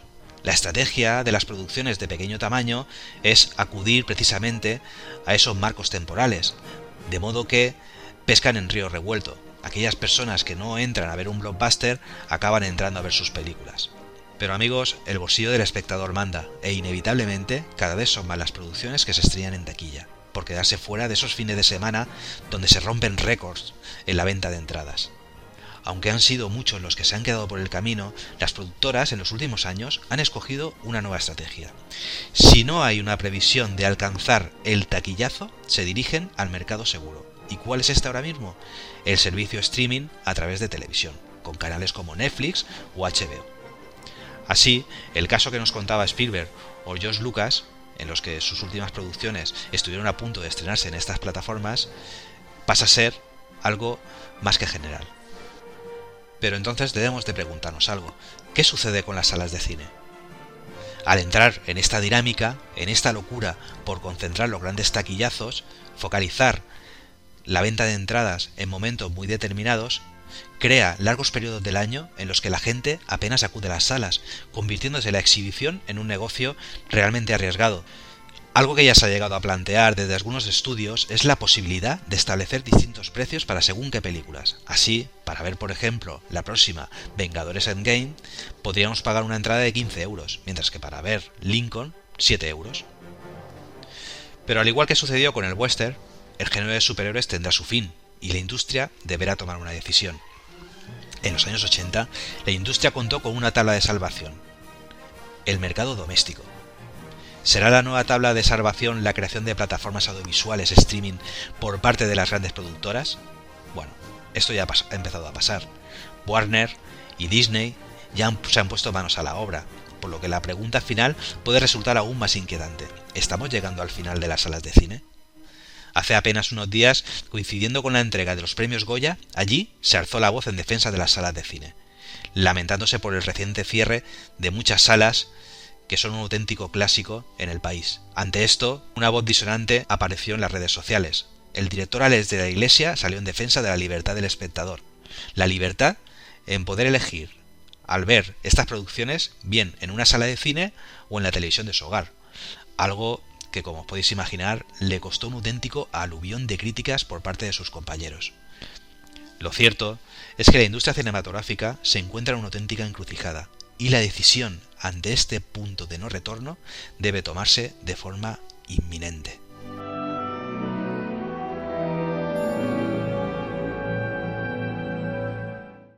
Bien, a, mí la, te- la temática me- el tema me parece importantísimo, sobre todo para los que nos, gusta el cine. Eh, es, algo que, nos va a influir directamente o va a condicionar eh, el futuro más inmediato de, cómo vamos a ver el cine. Es un tema que más o menos ya le venía dando vueltas desde hacía tiempo, ¿no? Sobre todo cuando leí aquello, la, intervención de que, cuentos de, de Spielberg y Lucas. Mm, pero hace poquito, con lo que acabo la píldora, que es eh, eh, la intervención de Alex de la Iglesia en Twitter, eh, reafirmando que, bueno, la libertad del espectador para ver una película donde le plazca. Bueno, pues, las ampollas que ha levantado entre la entre sus compañeros académicos, que, que, ha sido muchísimo, muchísimas ampollas, es un poco un reflejo de lo que está pasando en Hollywood, donde, donde bueno, el, el público también se. El, no, solo el público, sino también los académicos y, y los, los, los, actores, directores y demás también se han dividido en, en ese sentido y, y bueno, hay ya eh, directores y actores que lo tienen muy claro. Entonces, bueno, pues vamos a ver en qué depara la cosa, pero parece ser que al menos la, lo que son las productoras, las grandes productoras que hoy por hoy eh, son Disney y por otro lado Warner, eh, lo tienen tan claro que ellos han subido al carro ya de, sí, sí. de crear sus canales en streaming, lo cual ya es, nos está... es el futuro. Es sí. el futuro claramente. Entonces no, no hay mucho más que discutir en ese sentido. Porque uno, uno mira hacia atrás y ve la, la columna que tiene de DVD de película y luego mira la columna de al lado de Blu-ray que tiene de película, en muchos casos repetidas una porque te la has vuelto a comprar y te das cuenta de que, de que eso se, se ha quedado obsoleto. Entonces llegará el momento en el que tengamos una plataforma y veamos las películas ahí y esté, haya una base de datos de películas y podamos acceder a ello. El problema está en que cada productora quiere su trozo de pastel y cada una de ellas pues va a acotar su mercado y va a acotar pues sus películas dentro de, de, un, de un canal o de una, un, un tem, algo temático y vas a tener que a, abonarte a una, dos o tres plataformas diferentes si quieres la variedad que tienes que tener. Pues sí. A mí hay una cosa, por cierto, de, perdona, ¿eh? pero de lo que sí, has comentado, sí. que, que, no estoy nada de acuerdo, que es el tema de, de, pagar diferentes precios por las pelis, ¿no? Porque al final, ¿quién establece ese precio? ¿Quién establece que esta claro. peli vale 15 euros y esta vale 7, ¿no? Porque ahora puedo decir, pues mira, Green Book, ¿no? Porque ha ganado el Oscar, va a valer eh, 15 euros. O Black Panther también, entonces. ¿Cómo, cómo funciona esto, no? ¿La, ¿La, película pequeña tiene que costar menos por el hecho de que, que ha costado menos? No, ¿O sobre todo, todo lo contrario? Cuando cuando se ha demostrado que bajando precio, incluso poniendo las películas en días económicos, eh, sube la taquilla. Entonces no tiene sentido subirle eh, que una película valga más. Al contrario, yo creo que le hace flaco favor a la película y, al, y a la fama que puede tener la película. Pero, pero sí, te, te refieres por la fiesta del cine, ¿no? Claro, sí. claro. no, pero sube, sube, la, sube, la, taquilla de quién sube la taquilla. Pues la pregunta y el problema está ahí. O sea, ¿A quién le sube la taquilla en esos días de la fiesta del cine? Claro, que de, de, una forma ultra mayoritaria son las películas que tendrían taquilla independientemente de que hubiese una fiesta del cine o no.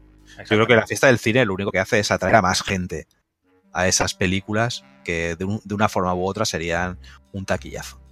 Sí. Que de forma colateral eh, se puedan comer las migajas algunas otras películas que pasaban por allí, pues bueno, es, es, una cosa casi anecdótica. Yo estoy casi totalmente convencido que al final lo que hacen días como esos, están concentrados como el día este de, eh, de los infraseres, eh, perdón, ¿cómo es? Del, del, día este del, de, del cine, del cine. Del cine. Eh, al final. al, al, final, el, el, día de este del cine lo que hace es eso, es simplemente abrir las puertas a, a todos aquellos que probablemente eh, no irían eh, por, por, por, por, una tema, por, una, por una temática económica más que nada, ir a ver la, la película esa estoy casi totalmente convencido. Sí. Y a mí lo que hay una cosa que me fastidia mucho que es cuando, cuando directores o, o todo el mundo, esto, toda la gente de la cultura y demás, les fastidia que vaya o que veas las películas en casa en lugar de ir a la sala de cine y demás. Yo creo que los gustos de, de la gente van cambiando según avanza, avanza el mundo. Y yo, yo qué sé, yo no hubiera podido ver el cine de Kurosawa o el cine de, de Michael Haneke si no hubiera sido por, por otra cosa que no fuera, pues, por ejemplo, lo, la, las películas por internet, o Netflix en este caso, o Filming, o cualquiera de esas, porque es, es, imposible que te la vuelvan a poner en cine, o si te la ponen en el cine, te la van a poner un día perdido por ahí, que si puedes ir a verla vas, y si no, pues tan fastidiado. Pero yo creo que el acceso a la cultura debería estar mucho más abierto para todos. Sí. Además, aquí se abriría otro debate que no vamos a entrar hoy porque si no nos alargamos, que es el tema de la versión original yo eh, lo tengo un poquito crudo para ver películas en versión original, que al final lo consigo, pero lo tengo mucho más acceso a películas en versión original en mi casa que yendo al cine. Y eso para mí es muy importante. Bueno, pues vamos a, por otra píldora, esta, esta vez de la mano de, de- Samu, y, y se va a centrar en algo que a mí personalmente es que me apasiona, y es, es películas eh, o un cine que, bebe y, crece a partir de los, de los diálogos, ¿no? donde el diálogo se enriquece de una forma eh, totalmente brutal. Yo como amante, de, la serie Fraser, que es- me encanta, es una serie que me encanta, eh, que como sabéis viene de Cheers, otro clásico de las series, que, tienen como la base eso, el, diálogo, eh, la riqueza del diálogo, la, cómo el diálogo eh, entra entre dos personas y, bueno, ya- y, lleva una historia hasta límites que, ni sospechas al inicio, pues bueno, aquí Samu nos trae a tres, tres monstruos de, a la hora de desarrollar diálogos que, bueno, dejo que, que los conozcáis en esta píldora que vamos a ver a continuación. Así que, Samu, dar al play.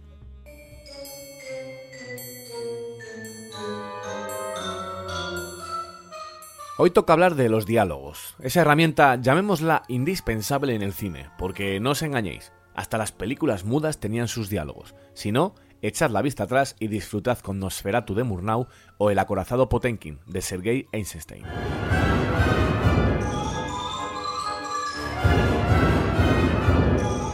El cine mudo dio paso al cine hablado, no sin antes tener una serie de directores que desconfiaban y no veían con buenos ojos ese cambio. Creían que, al centrarse en los diálogos, se dejaría de lado uno de los puntos más importantes en el cine hasta esa época, la estética.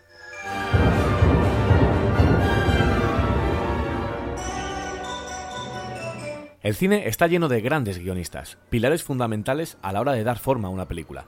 El primer granito de arena en una montaña de palabras. Pero incluso los grandes guionistas de cine no pueden enfrentarse a los diálogos de igual forma. Es ahí donde entra la figura del dialoguista, esencial para lograr una fluidez entre los personajes. No confundamos pues conversación con diálogo. Los diálogos necesitan de una estructura, y esa estructura debe ser muy estable para aguantar la construcción de una película.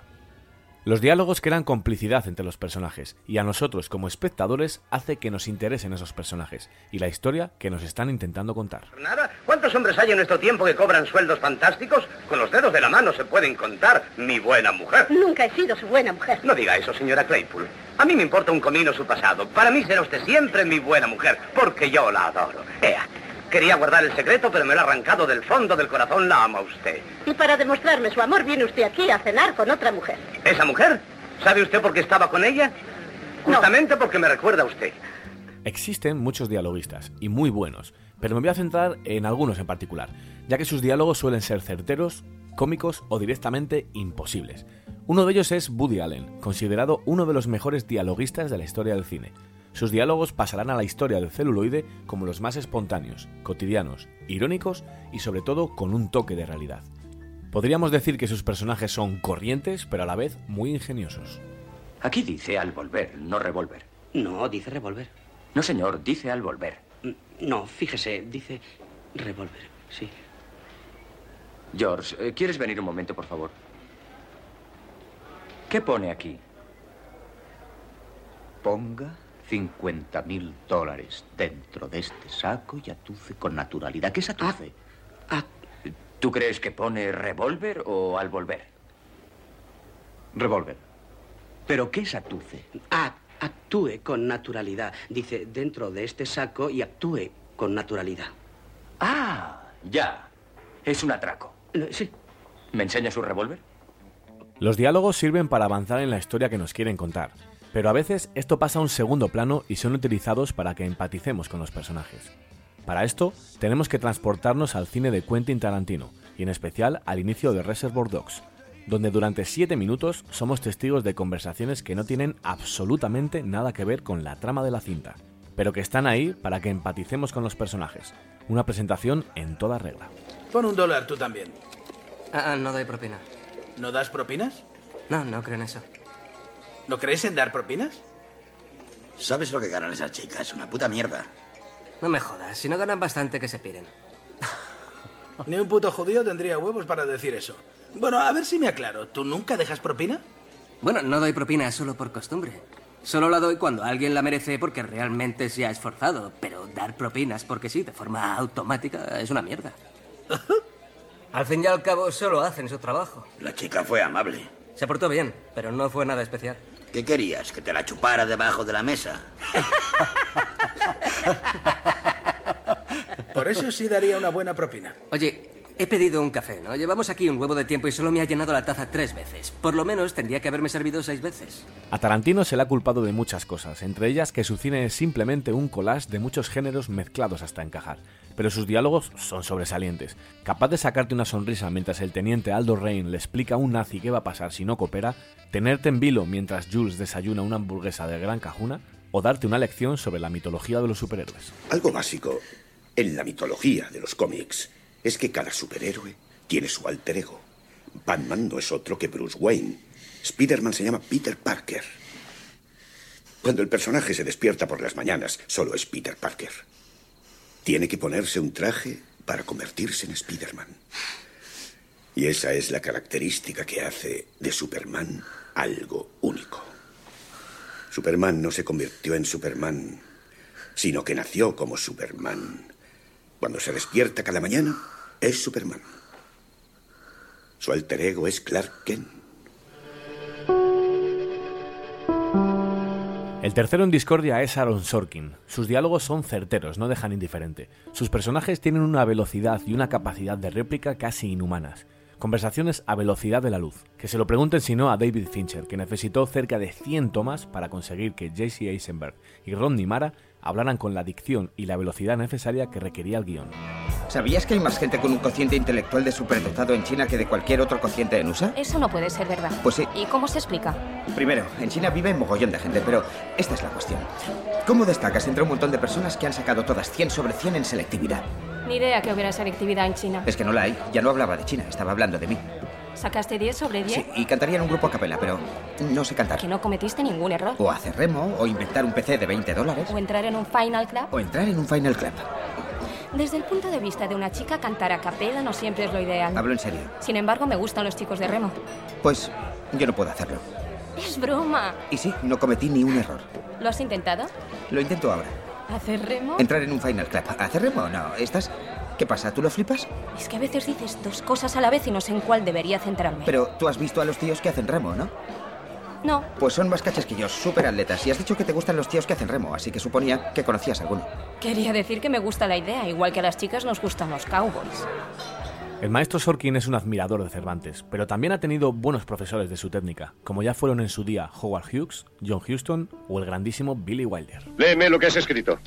Mientras centenares de hombres armados y pagados por el sheriff Harman recorrían Chicago disparando y sembrando el terror, Earl Williams estaba escondido a menos de 50 metros del despacho del Un momento. ¿No mencionas el periódico? ¿Nos perdemos los Eso laureles? está en el segundo párrafo. ¿Y quién diablos va a leer el segundo párrafo? Llevo 15 años enseñándote cómo se escribe un artículo. He de Un hacerlo momento. todo, conseguir la información, Oye, ponerla en solfa. Escucha, sábelo todo. Yo me saco un artículo de la manga, un buen artículo antes de que bosteces. Periodista de pacotilla, tu lugar está en Filadelfia. Allí escribirás eslogans para jabones de Ah, afeitar. sí, dime, ¿quién escribió la confesión de Banducci tres dedos en su lecho de muerte, eh?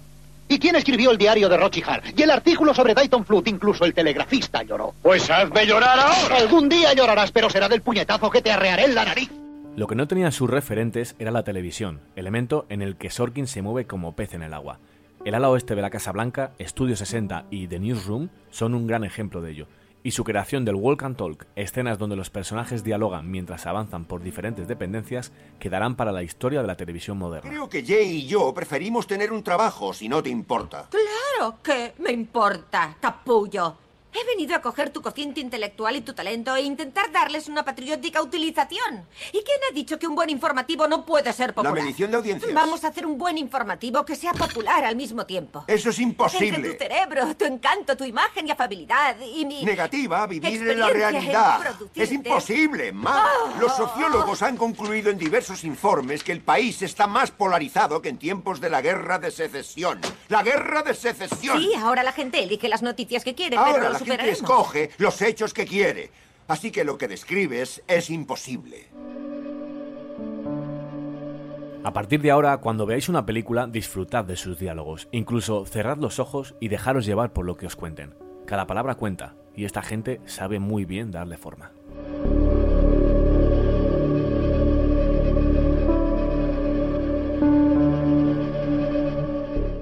No sé por qué le parece poco tres cafés. O sea, ¿o- ¿habéis escuchado que le parece poco que le ha puesto tres cafés? Aquí te ponen tres cafés y tienes que pagar 10 euros.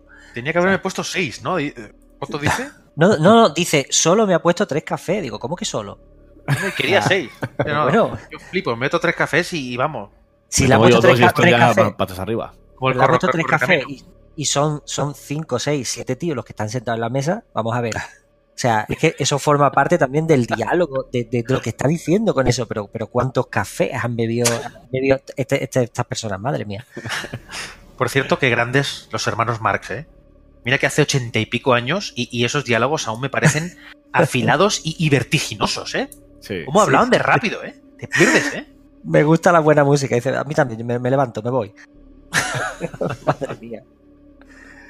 Muy grande, muy grande. A mí, lo que, volviendo un poco a lo que decías tú, eh, bueno, lo que decíamos de Reservoir Dogs, qué descolocado te deja esos, y fascinado al mismo tiempo, esos diálogos, ¿no? Que están descentrados de la trama principal, pero aún así te ayudan a construir, ¿no? Lo- Los, personajes, te ayudan a, a generar eh, un background de todos los personajes. A mí eso, de verdad que Tarantino me tiene fascinado con ese estilo. Es que es, es casi, casi el. es- bueno, es el alma de la película, está claro.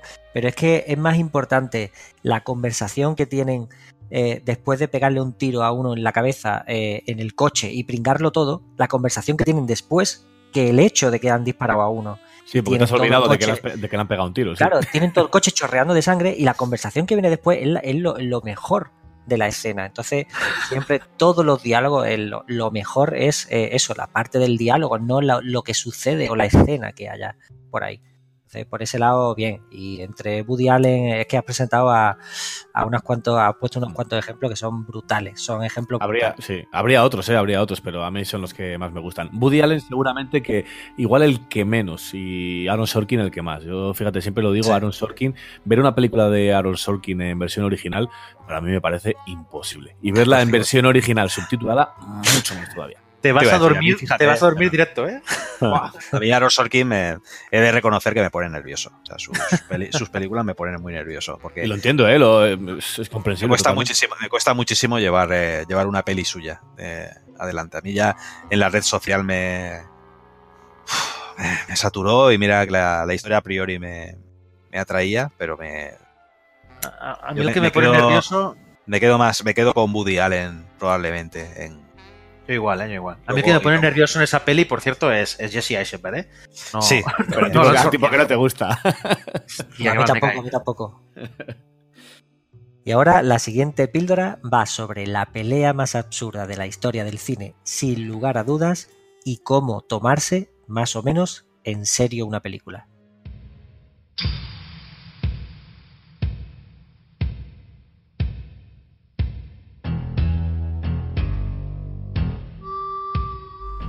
El cine tiene una gramática definida, una serie de normas y códigos que nos ayudan a discernir aquello que vemos en una película de la realidad.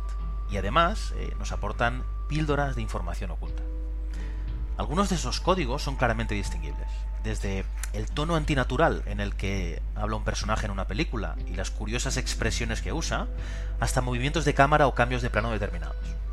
Por ejemplo, sabemos que estamos en una película cuando vemos a un personaje alejarse a cámara lenta eh, de una explosión sin siquiera mirar atrás. Y entendemos con ello ciertos aspectos de su carácter. Los sonidos de un puñetazo o una patada en una pelea cinematográfica son cosas que nunca nos podrán llevar a un equívoco.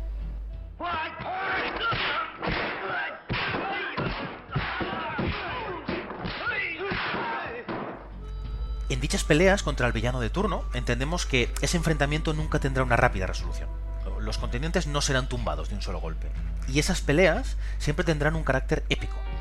O al menos, eh, así debería ser siempre para intentar dotar de cierto, cierto significado y cierta importancia a tal enfrentamiento. La estructura de las peleas en el cine está muy bien definida y lleva haciéndose desde los albores del cine de la misma forma. Pero, ¿qué pasa cuando se pervierte esa convención y se pasa de vueltas? Ponte estas gafas. Escucha, hijo de perra. He dicho que te las pongas. ¡Eh! Mantente alejado de mí. ¿Quieres escucharme un momento?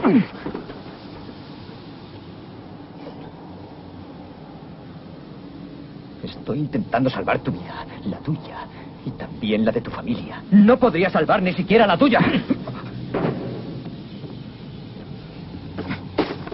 estoy dando a elegir.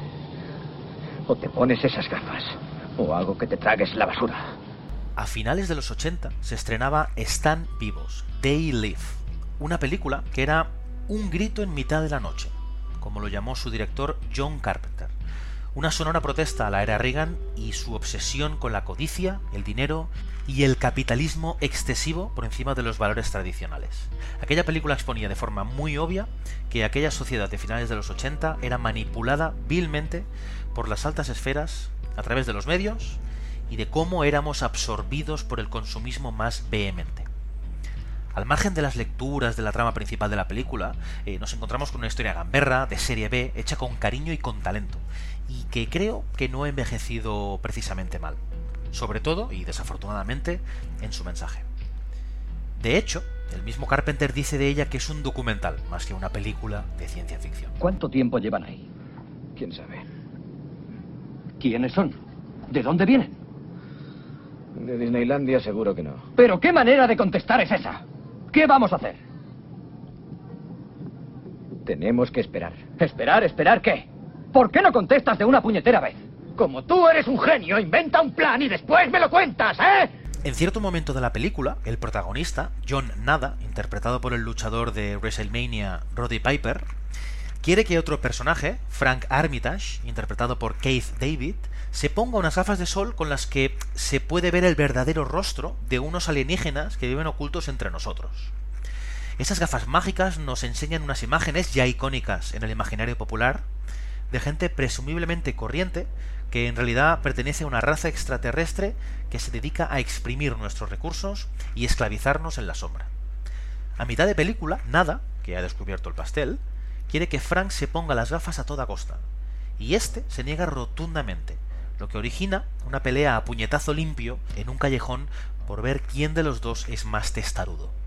¡Ponte esas gafas! ¡Póntelas! ¡Quiero que te las pongas! No.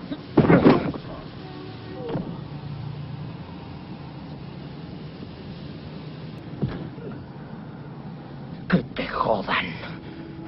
Mucho se ha hablado de esta pelea. Se cuenta siempre con ella en todas las listas de las mejores peleas de la historia del cine. Y es que es divertida, intensa, creciente. En ella los personajes se pegan duro, juegan sucio, lanzan puñetazos, patadas, llaves, se revuelcan, se muerden, se meten el dedo en el ojo, se pisan, gritan, gruñen, se piden perdón, se ríen, acaban exhaustos y muy apaleados. Es hilarante y absurda y apasionante a partes iguales. Y sobre todo, es una pelea exageradamente larga. Dura casi seis minutos. Y eso en cine es una eternidad. Quien ha visto Están vivos indudablemente recuerda esa escena. Las interpretaciones que se han dado a esa particular escena son diversas. Hay quien cree que es tan larga porque está diseñada para representar la resistencia que ofrece la sociedad, interpretada por Frank, a abrir los ojos cuando se le intenta despertar, cuando se le intenta enseñar que el mundo en el que vive es una farsa. Y nada es quien viene a despertar a esta sociedad a base de puñetazo limpio, que no es sino el único lenguaje que él conoce. También hay lecturas que entienden la pelea como un asunto racial, donde Frank, de raza negra, se niega a recibir órdenes de nada, de raza blanca, luchando así por su autonomía y libertad con uñas y dientes. Hay también interpretaciones que vienen a decir que ese enfrentamiento está diseñado para señalar lo ridícula que es la desproporcionada masculinidad y los excesos de testosterona que emanaban las salas de cine en los 80, reduciendo la pelea a una parodia de una desfigurada masculinidad del cine de aquella época. ¿Puede saberse qué te ocurre? ¿Por qué has golpeado mi carro? Mando, dale. Te vas a enterar, amigo. Es malo para tu salud. Ay, el qué, pinche. Yo. Pero yo veo esa escena como algo mucho más simple.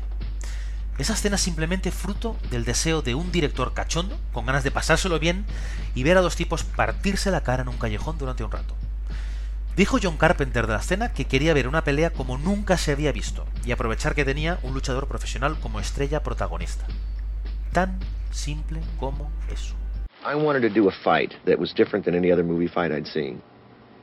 You either see, you, you usually see two guys stand up, and the hero just quickly whacks the bad guys and moves on. And it seems like in the 80s especially, um, heroes are invulnerable. They just run with a machine gun, they kill everybody, they, they, they knock everybody down, and off they go. Y es que en un mundo en el que todo se analiza demasiado, donde todo tiene que tener un significado oculto, una enseñanza o una crítica, es de agradecer que de vez en cuando podamos disfrutar algo sin más, en su nivel superficial. Se agradece que viendo una película podamos dejar el cerebro desconectado de vez en cuando. ¿Y por qué no? Creo que en los últimos tiempos, más que nunca, hemos olvidado cómo divertirnos. Vemos una película y casi estamos obligados a extraer algún tipo de interpretación, habitualmente una que nos conviene además. Y no nos dejamos llevar. De tanto mirar a los árboles, dejamos de ver el bosque. Tal vez no todo tiene segundas lecturas. Tal vez lo que vemos es simplemente trivial. Y eso no tiene por qué ser malo. Tenemos que tener espíritu crítico, por supuesto, y saber leer entre líneas. Pero no todo en esta vida debe tener un significado oculto. No todo en esta vida debe revelar un cometido. No todo en esta vida debe aleccionar. A veces basta con no pensar más allá de lo que vemos. A veces basta con divertirse. Y qué bien que tengamos a gente como John Carpenter para recordárnoslo. ¡Ponte esas gafas! ¡Póntelas! ¡Quiero que te las pongas!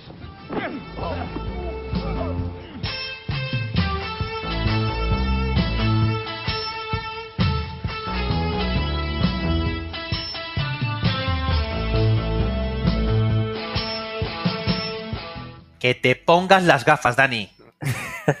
que no quiero, que no quiero. Cácula, vamos, a, vamos a callejón. Acércate, acércate, acércate. No, pues eso, de- que, nos- que nos tomamos muy en serio el cine a veces, hombre, y no hay que tomárselo tan en serio, coño.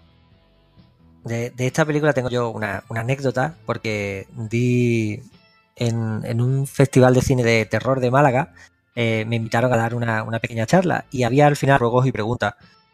Entonces, claro, te podían preguntar cualquier cosa sobre cualquier película.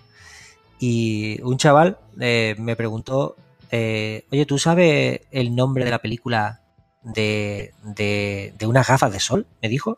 De, salen una gafa de sol y tal, y yo me quedé como, como diciendo, dame más pistas porque no tengo ni idea de lo que me estaba hablando. Pensé en Capax, por ejemplo, o, algo que, que la gafa de sol tuviera protagonismo. Y me dice, sí, sí, una que sale, es que no la recuerdo muy bien, que sale una pelea que dura mucho, es muy larga y que se pelea, es una pelea muy tonta. Y digo, sí, sí, ya, ya sé cuál es, ya sé cuál es. Están vivos. Pero es que la gente recuerda la pelea, no recuerda el mensaje político, no recuerda el mensaje del capitalismo extremo y demás, recuerda la pelea. Entonces, es muy significativo eso. Bueno, luego la gente ha hecho un poquito. La película, no sé si ha sido por la era internet y tal, ha conseguido ser un poquito más de culto. Se ha convertido en un clásico con el tiempo. Y con el mensaje que tiene profundo, claro. A mí es una de las de Carpenter que más me gusta. Fíjate que yo, desde que hicimos el, el cara a cara de la cosa tuyo, Santi, eh, yo siempre he dicho que no me no soy muy seguidor de, de Carpenter, pero Day Lift sí, me, me gusta. Una pasada, eh, peli. A mí es que me alucina, eh. Además, la de, lo de Obey, o sea, la- lo de las gafitas y demás, también es una marca de ropa, ¿no? Hasta donde, hasta donde yo sé. Puede ser, sí. Obey. Sí, sí, hay gorras y tal, me suena. Sí, sí, sí. sí. Que al final luego le preguntas a- al tío que la lleva y dice, pero tú sabes qué es eso. O sea, estás, al final estás, estás obedeciendo a, a- a una marca en sí. Para que, Sí, se bueno, ponga- para que te pongas su ropa. Bueno, es bastante satírico, ¿no? Hipócrita al mismo tiempo, ¿no? Es Yo una no, marca que no te- si- no sigo al sistema, pero llevo una marca que es Obey. Eh, pero qué cojones. Bueno, ya decía lo que digo antes, ¿no? Que Carpenter ni siquiera un documental, más que una película esto, o sea que tiene le- se puso bastante crítico aquí con esta película John Carpenter. Pues vamos con la siguiente, si queréis, que es la píldora de, de Dani. Y en ella habla sobre un género que a nosotros nos encanta, que es el terror, y de cómo juegan con nosotros y con nuestra imaginación. Vamos con ella.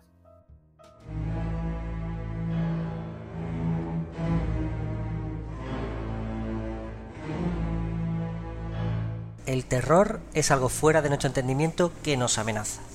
Nace sobre todo del miedo a lo desconocido, de aquello que no podemos tocar, conocer o ni siquiera ver. Es nuestra imaginación la que le da forma al auténtico terror, a todo aquello que más tememos.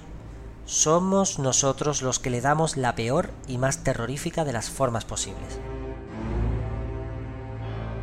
Pero ¿por qué disfrutamos viendo estas películas? Ver películas de terror hace que disfrutemos de ese miedo primigenio teniendo la certeza de que estamos a salvo. Hace que experimentemos fuertes emociones sacándonos de la monótona vida cotidiana. Porque puede ser similar disfrutar del cine de terror que hacer puenting o paracaidismo para algunos. Según estudios, de hecho la sensación de excitación persiste durante algún tiempo después de ver una película de terror. Pero el buen terror, aquel que realmente nos haga sentir desnudos ante una amenaza que no podemos comprender. Uno,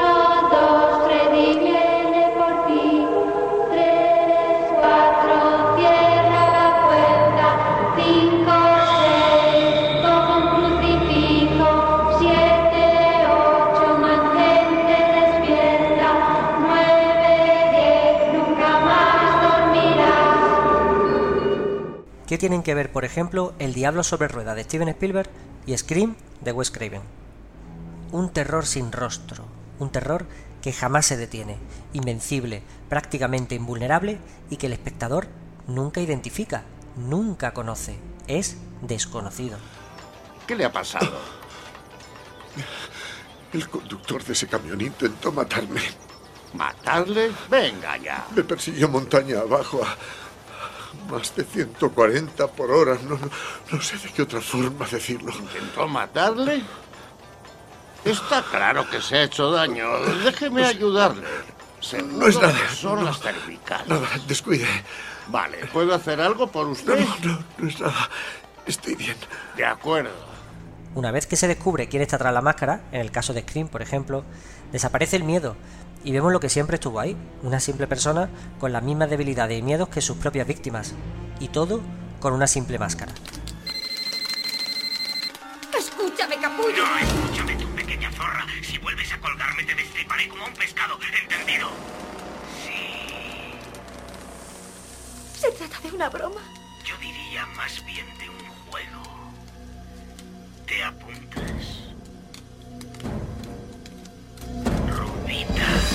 James Wan explota en las excelentes películas de Expediente Warren ese miedo a aquello que literalmente no entendemos y uno de los mayores misterios de la humanidad, los fantasmas, la otra vida y qué sucede después de la muerte. Otra cosa es que además de utilizar fuentes de terror clásicas, el rodaje de estas películas sea además excelente y nos deje un terror de buen gusto y muy disfrutable. Algo similar ocurre, por ejemplo, con La maldición de Hill House, que apuesta por tener al espectador en tensión hasta el último minuto del último capítulo. Cuando pare la música, le verás en el espejo detrás de ti. Vale. Pero tienes que darle cuerda. Muy bien.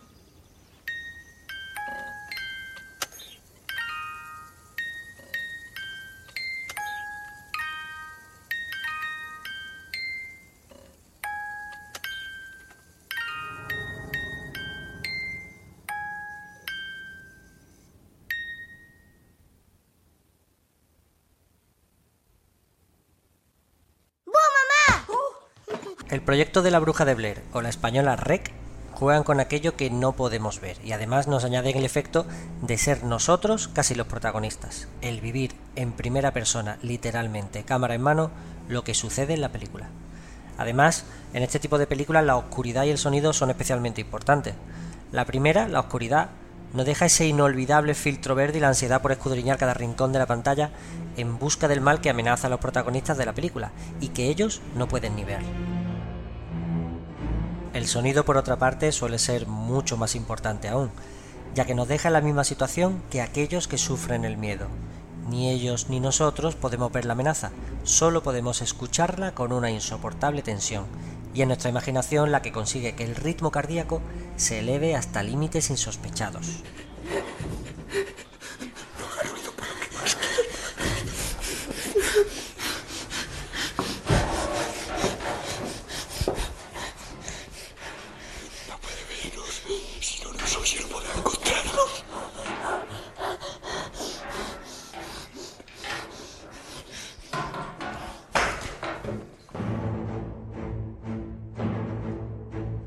Alien, por ejemplo, introduce en el mundo del cine un nuevo concepto, el terror espacial, una criatura que no conocemos y que casi no podemos ver en pantalla en un escenario que también nos es desconocido, el cosmos.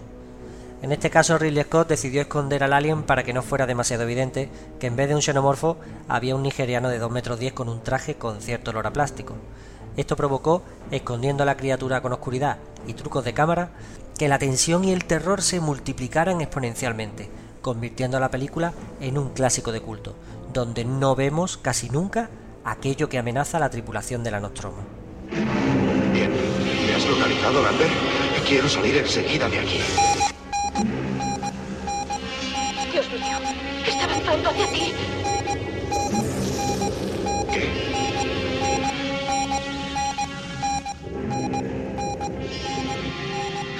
el.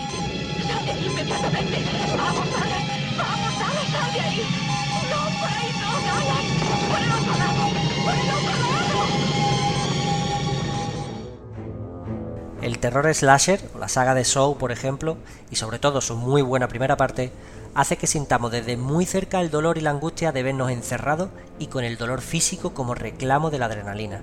Es quizás la excepción al terror desconocido, el terror a lo que conocemos, a un cuchillo, al dolor. Aún así, es nuestra imaginación la que, como siempre, eleva la película a cotas inalcanzables, el miedo al dolor, a sentirnos desprotegidos y totalmente impotentes ante un inevitable final, porque un serrucho y un tobillo nunca fueron buena combinación. ¡Loren! ¡Cálmate! ¡Seguro que hay una salida! ¡Cálmate! ¡Loren! ¡No! ¡Espera! ¡No! ¡Oh, Dios mío! ¡Loren! Oh, ¿Qué vas a hacer? ¡Ah!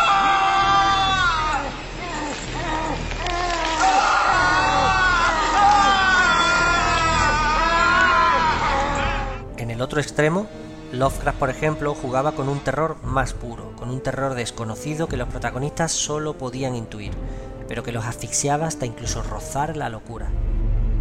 A través de las puertas del sueño custodiadas por los ghouls, más allá de los abismos de la noche iluminados por la pálida luna, he vivido mis vidas sin número, he sondeado todas las cosas con mi mirada y me debato y grito cuando rompe la aurora me siento arrastrado con horror a la locura.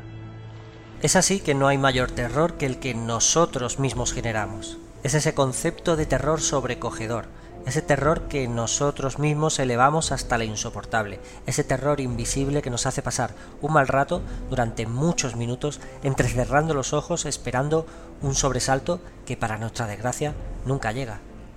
Eso es el terror. Un terror inteligente que se asemeja a la descripción de suspense de Alfred Hitchcock. Es la diferencia entre la sorpresa de ver estallar una bomba durante una escena tranquila al hecho de que sepamos que la bomba está ahí y que puede estallar en cualquier momento. Esa tensión, ese suspense, ese terror insoportable. El terror debe estar ahí, debemos intuirlo, pero nunca nos debe golpear. Si sentís que alguien o algo está detrás vuestra en plena oscuridad, es vuestra imaginación la que alimenta la posibilidad de que eso sea real. O puede que no.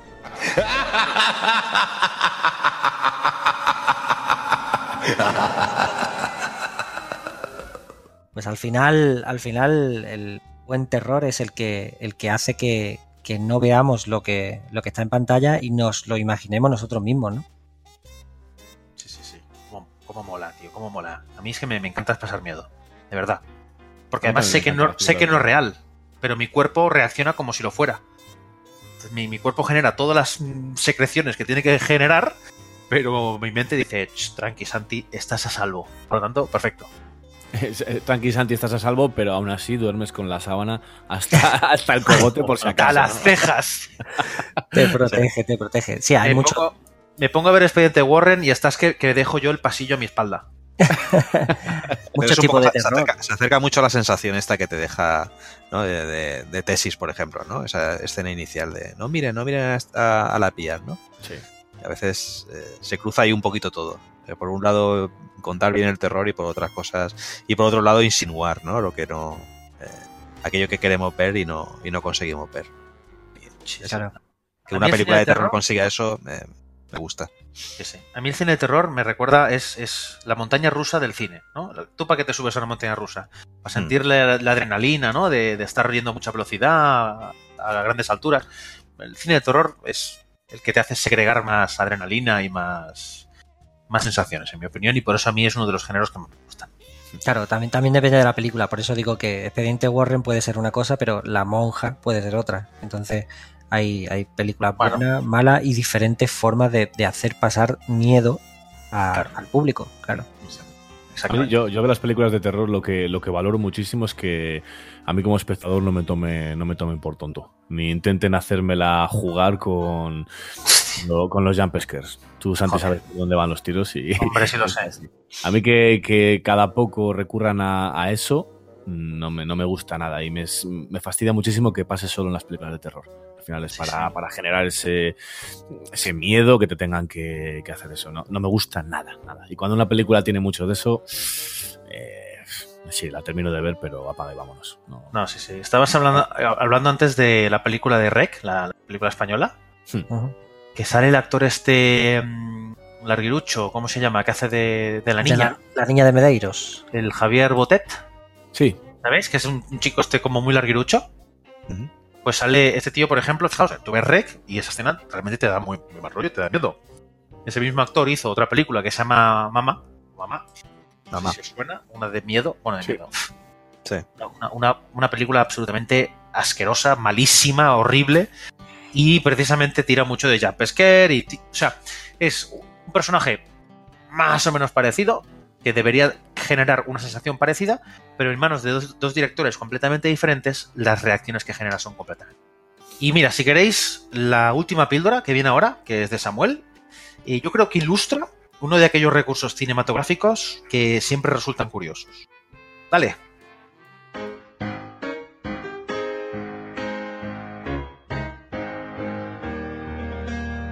El cine es heredero directo del teatro. Al final es el mismo planteamiento, el representar las palabras, pero podríamos decir que el cine es una especie de renovación o actualización de las obras teatrales.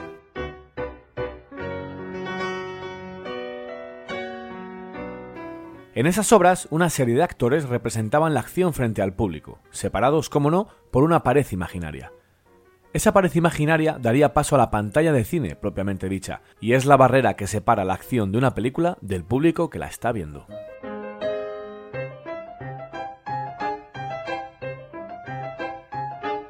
El cine como tal tiene sus limitaciones, no lo vamos a negar, y cuando vemos una película nos centramos por completo en ella y no percibimos esas restricciones.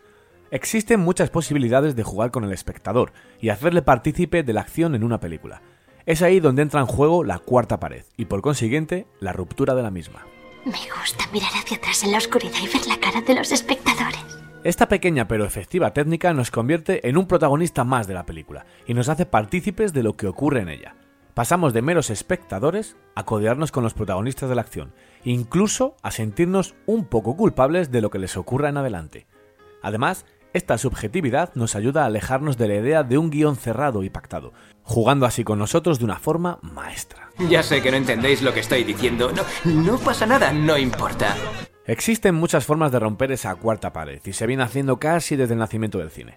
En 1903, Edwin Stanton Porter realizó The Great Train Robbery, una de las primeras películas en inaugurar el género del western y, por qué no, el género de acción. Esa cinta, aparte de suponer una revolución en cuanto a la edición, el rodaje y los movimientos de cámara, es una de las primeras en hacer al espectador cómplice de lo que está pasando. En ella, un ladrón de trenes apunta con su revólver directamente a la cámara. Esa cámara somos nosotros. Segundos después abre fuego y la revolución en el mundo del cine ya está en marcha.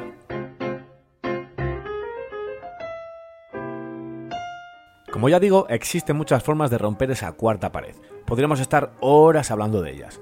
Se puede hacer de manera directa, como lo hicieron los hermanos Marx en Plumas de Caballo en el 32, donde en medio de una escena, Groucho Marx se levanta e invita a los espectadores a abandonar la sala. Será mejor que yo tampoco cante, ¿eh? Sí. Bueno, tocaré el piano. Me gusta la buena música. Y a mí, vámonos de aquí. Siéntese. Yo tengo que quedarme. Pero ustedes pueden salir al vestíbulo hasta que acabe esta monserga. También se puede hacer sutilmente, o bueno, no tan sutilmente como Haneke en Funny Games, donde Paul, el personaje interpretado por Arno First, hace guiños constantemente al espectador para incomodarlo de mil formas diferentes. Eso no vale, tienen que apostar. ¿Ustedes qué opinan? ¿Creen que tienen posibilidad de ganar? Porque están de su parte, ¿no? Venga, ¿por quién apuestan? A Woody Allen, del que ya hemos hablado en anteriores píldoras, también le gusta hacer partícipe al espectador, sobre todo de manera cómica. En Annie Hall nos sentimos identificados con lo que le sucede al protagonista en la cola del cine, y no podemos menos que asentir, como marionetas, en las manos del director. Claro que entre la ¿Qué se hace cuando se encuentra uno en una cola del cine con un tipo como este? Un momento, Es ¿por qué que no, no puedo dar puede mi opinión? Este es un país libre, sí, ¿no? Ah. claro, puede dar su opinión, pero ¿por qué tiene que darla en voz alta? Además, ¿no le da vergüenza pontificar así? ¿Qué sabe usted de Marshall McLuhan? Usted no sabe nada de Marshall McLuhan ni de No sus me obras. diga, con que no, ¿eh? Pues doy una clase en la Universidad de Columbia sobre el medio televisión y la cultura. Así que considero que mis opiniones sobre McLuhan tienen gran validez. Con que sí, ¿eh? Pues qué bien, porque tengo al señor McLuhan aquí al lado. El Club de la Lucha de David Fincher también utilizó esta técnica, y fueron sus dos protagonistas quienes nos llevaron de la mano. Edward Norton haciendo de narrador y Brad Pitt dejándonos un sutil mensaje sobre nuestros hábitos de vida. No sois vuestra cuenta corriente. No sois el coche que tenéis. No sois el contenido de vuestra cartera. No sois vuestros pantalones. Sois la mierda cantante y danzante del mundo. El mundo del cómic no se libra de utilizar esta técnica, y Deathpool es un buen ejemplo de ello, heredado directamente de sus viñetas, rescatando así una de las facetas más características del mercenario Bocazas, donde de manera ingeniosa y explícita nos adelanta acontecimientos futuros. ¿Qué? ¡Oh! ¡Hola! Ya lo sé. Que a quien le tuve que chupar los huevos para conseguir mi propia película, ¿verdad? Es secreto, pero rima con follezno. Y os diré una cosa. Tiene un buen par de pelotas el australiano. En fin, tengo regaditos que hacer, una cara que arreglar y... ¡Oh, sí! Manos a los que cargarme. Aunque Deadpool ya homenajeó en su momento a Todo en un Día, de John Hughes, en su escena post-créditos, siendo esta una de las más conocidas que usan esta técnica, en donde Matthew Broderick nos da algunos consejos del día a día. Llevo nueve días enfermo este semestre. Se está poniendo duro inventar enfermedades. La clave para engañar a los padres son las manos húmedas. No es un síntoma nada específico, pero yo tengo mucha fe en él. Mucha gente os dirá que una buena fiebre inventada no falla nunca, pero si vuestra madre es miedosa, quizá acabéis en la consulta de un médico. Y eso es peor que el cole.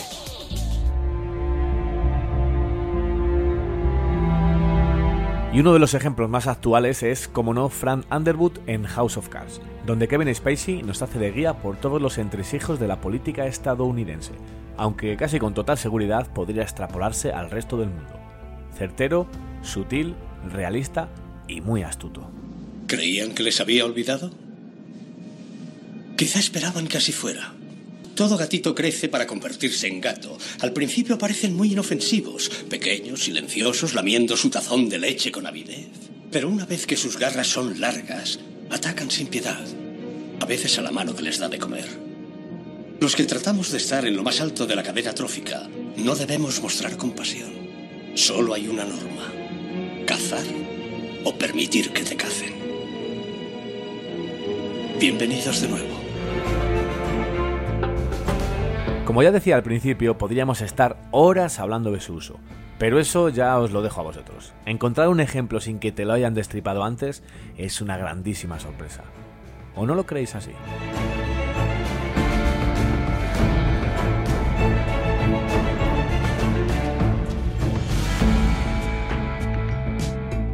Pues sí, sí, tienes toda la razón, ¿no? de verdad. Sí que es verdad que cuando una película consigue utilizar bien lo de romper la cuarta pared, es, es un recurso que aunque se haya usado muchas veces, sigue resultando fresco, ¿eh? Sí. Fresco y, y- y divertido, porque además recuerdo, a todos tenéis la, la- la imagen de Groucho Marx mirando al público y haciendo con las cejas así, para arriba, para abajo, eh, con el puro en la boca, como diciendo, mira, mira lo que está diciendo este. Entonces, ya desde. Se usa para comedia, se usa para eh, thriller, se usa para, para un de- montón de géneros diferentes. Es muy de Bugs Bunny, ¿no? También. Sí, sí, bueno, Bugs Bunny, eh, claro, imita a Groucho Marx. Claro, eso es. Es Groucho Marx. Eso es igual. Hay una, hay una que se me quedó ahí en el tintero que, bueno, hay un, hay un montón de ejemplos de, de la cuarta pared y demás. Ajá. Y una que, que me hubiera gustado que estuviera, pero al final no, no sabes cómo meterla y demás. Dice, bueno, si hago, si hago otra, pues ya la pongo. Y es los 400 golpes de, de Truffaut. Cuando, justo cuando acaba, duran- en toda la película no hay ni un momento en el que el niño protagonista mire, mire la cámara. Y la película acaba con el niño andando por la playa y de repente le da por mirar a la cámara. O sea, nunca se ha sabido si es, si es el intento del director de, hacer eso, de decir, mira, esta es la cuarta pared, porque ha, ha estado todo, toda la película el niño ahí. Pero se queda el niño mirando hacia la cámara y justo te paran la imagen y pone fin. y dices tú, pero hostias, ¿pero cómo cojones has hecho esto? Ya no sé si, me, si es una cuarta pared o es cosa de, de la película en sí. Te deja, te deja bastante tocado esa, ¿eh? Bueno, eso que dices también, ¿entraría la mirada final de psicosis? En cómo También. o romper Sí. la cuarta pared.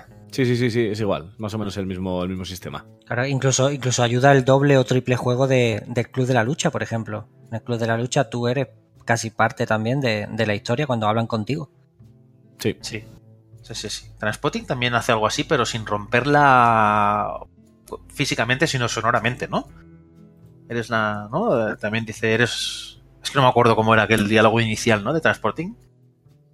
¿Os Sí, acordáis? de- sí, te compra una, Sí. una televisión, ta, ta, ta, ta, ta, ta, Sí. sí, al final es un narrador que Es muy te- parecido. Sí. Es como si fuera la figura del narrador. Por cierto, ¿has hablado del, del segmento de Annie Hall, de Marshall Mac- McLuhan? me flipa esa escena, de verdad. Es que me parece sublime. Creo que me reí viendo esa escena. Sí, fíjate que yo, a mí Woody Allen tampoco es uno de los directores que más me gusta, pero, pero entiendo que, que tiene películas muy buenas y, joder, no, no puedes, no puedes evitar hacerlo. En esta de la cuarta pared tenía que aparecer. Igual que también ha aparecido en, en los diálogos, con ese, con ese robo al, al banco, pues tenía que aparecer aquí, en la cuarta pared. El revólver al volver.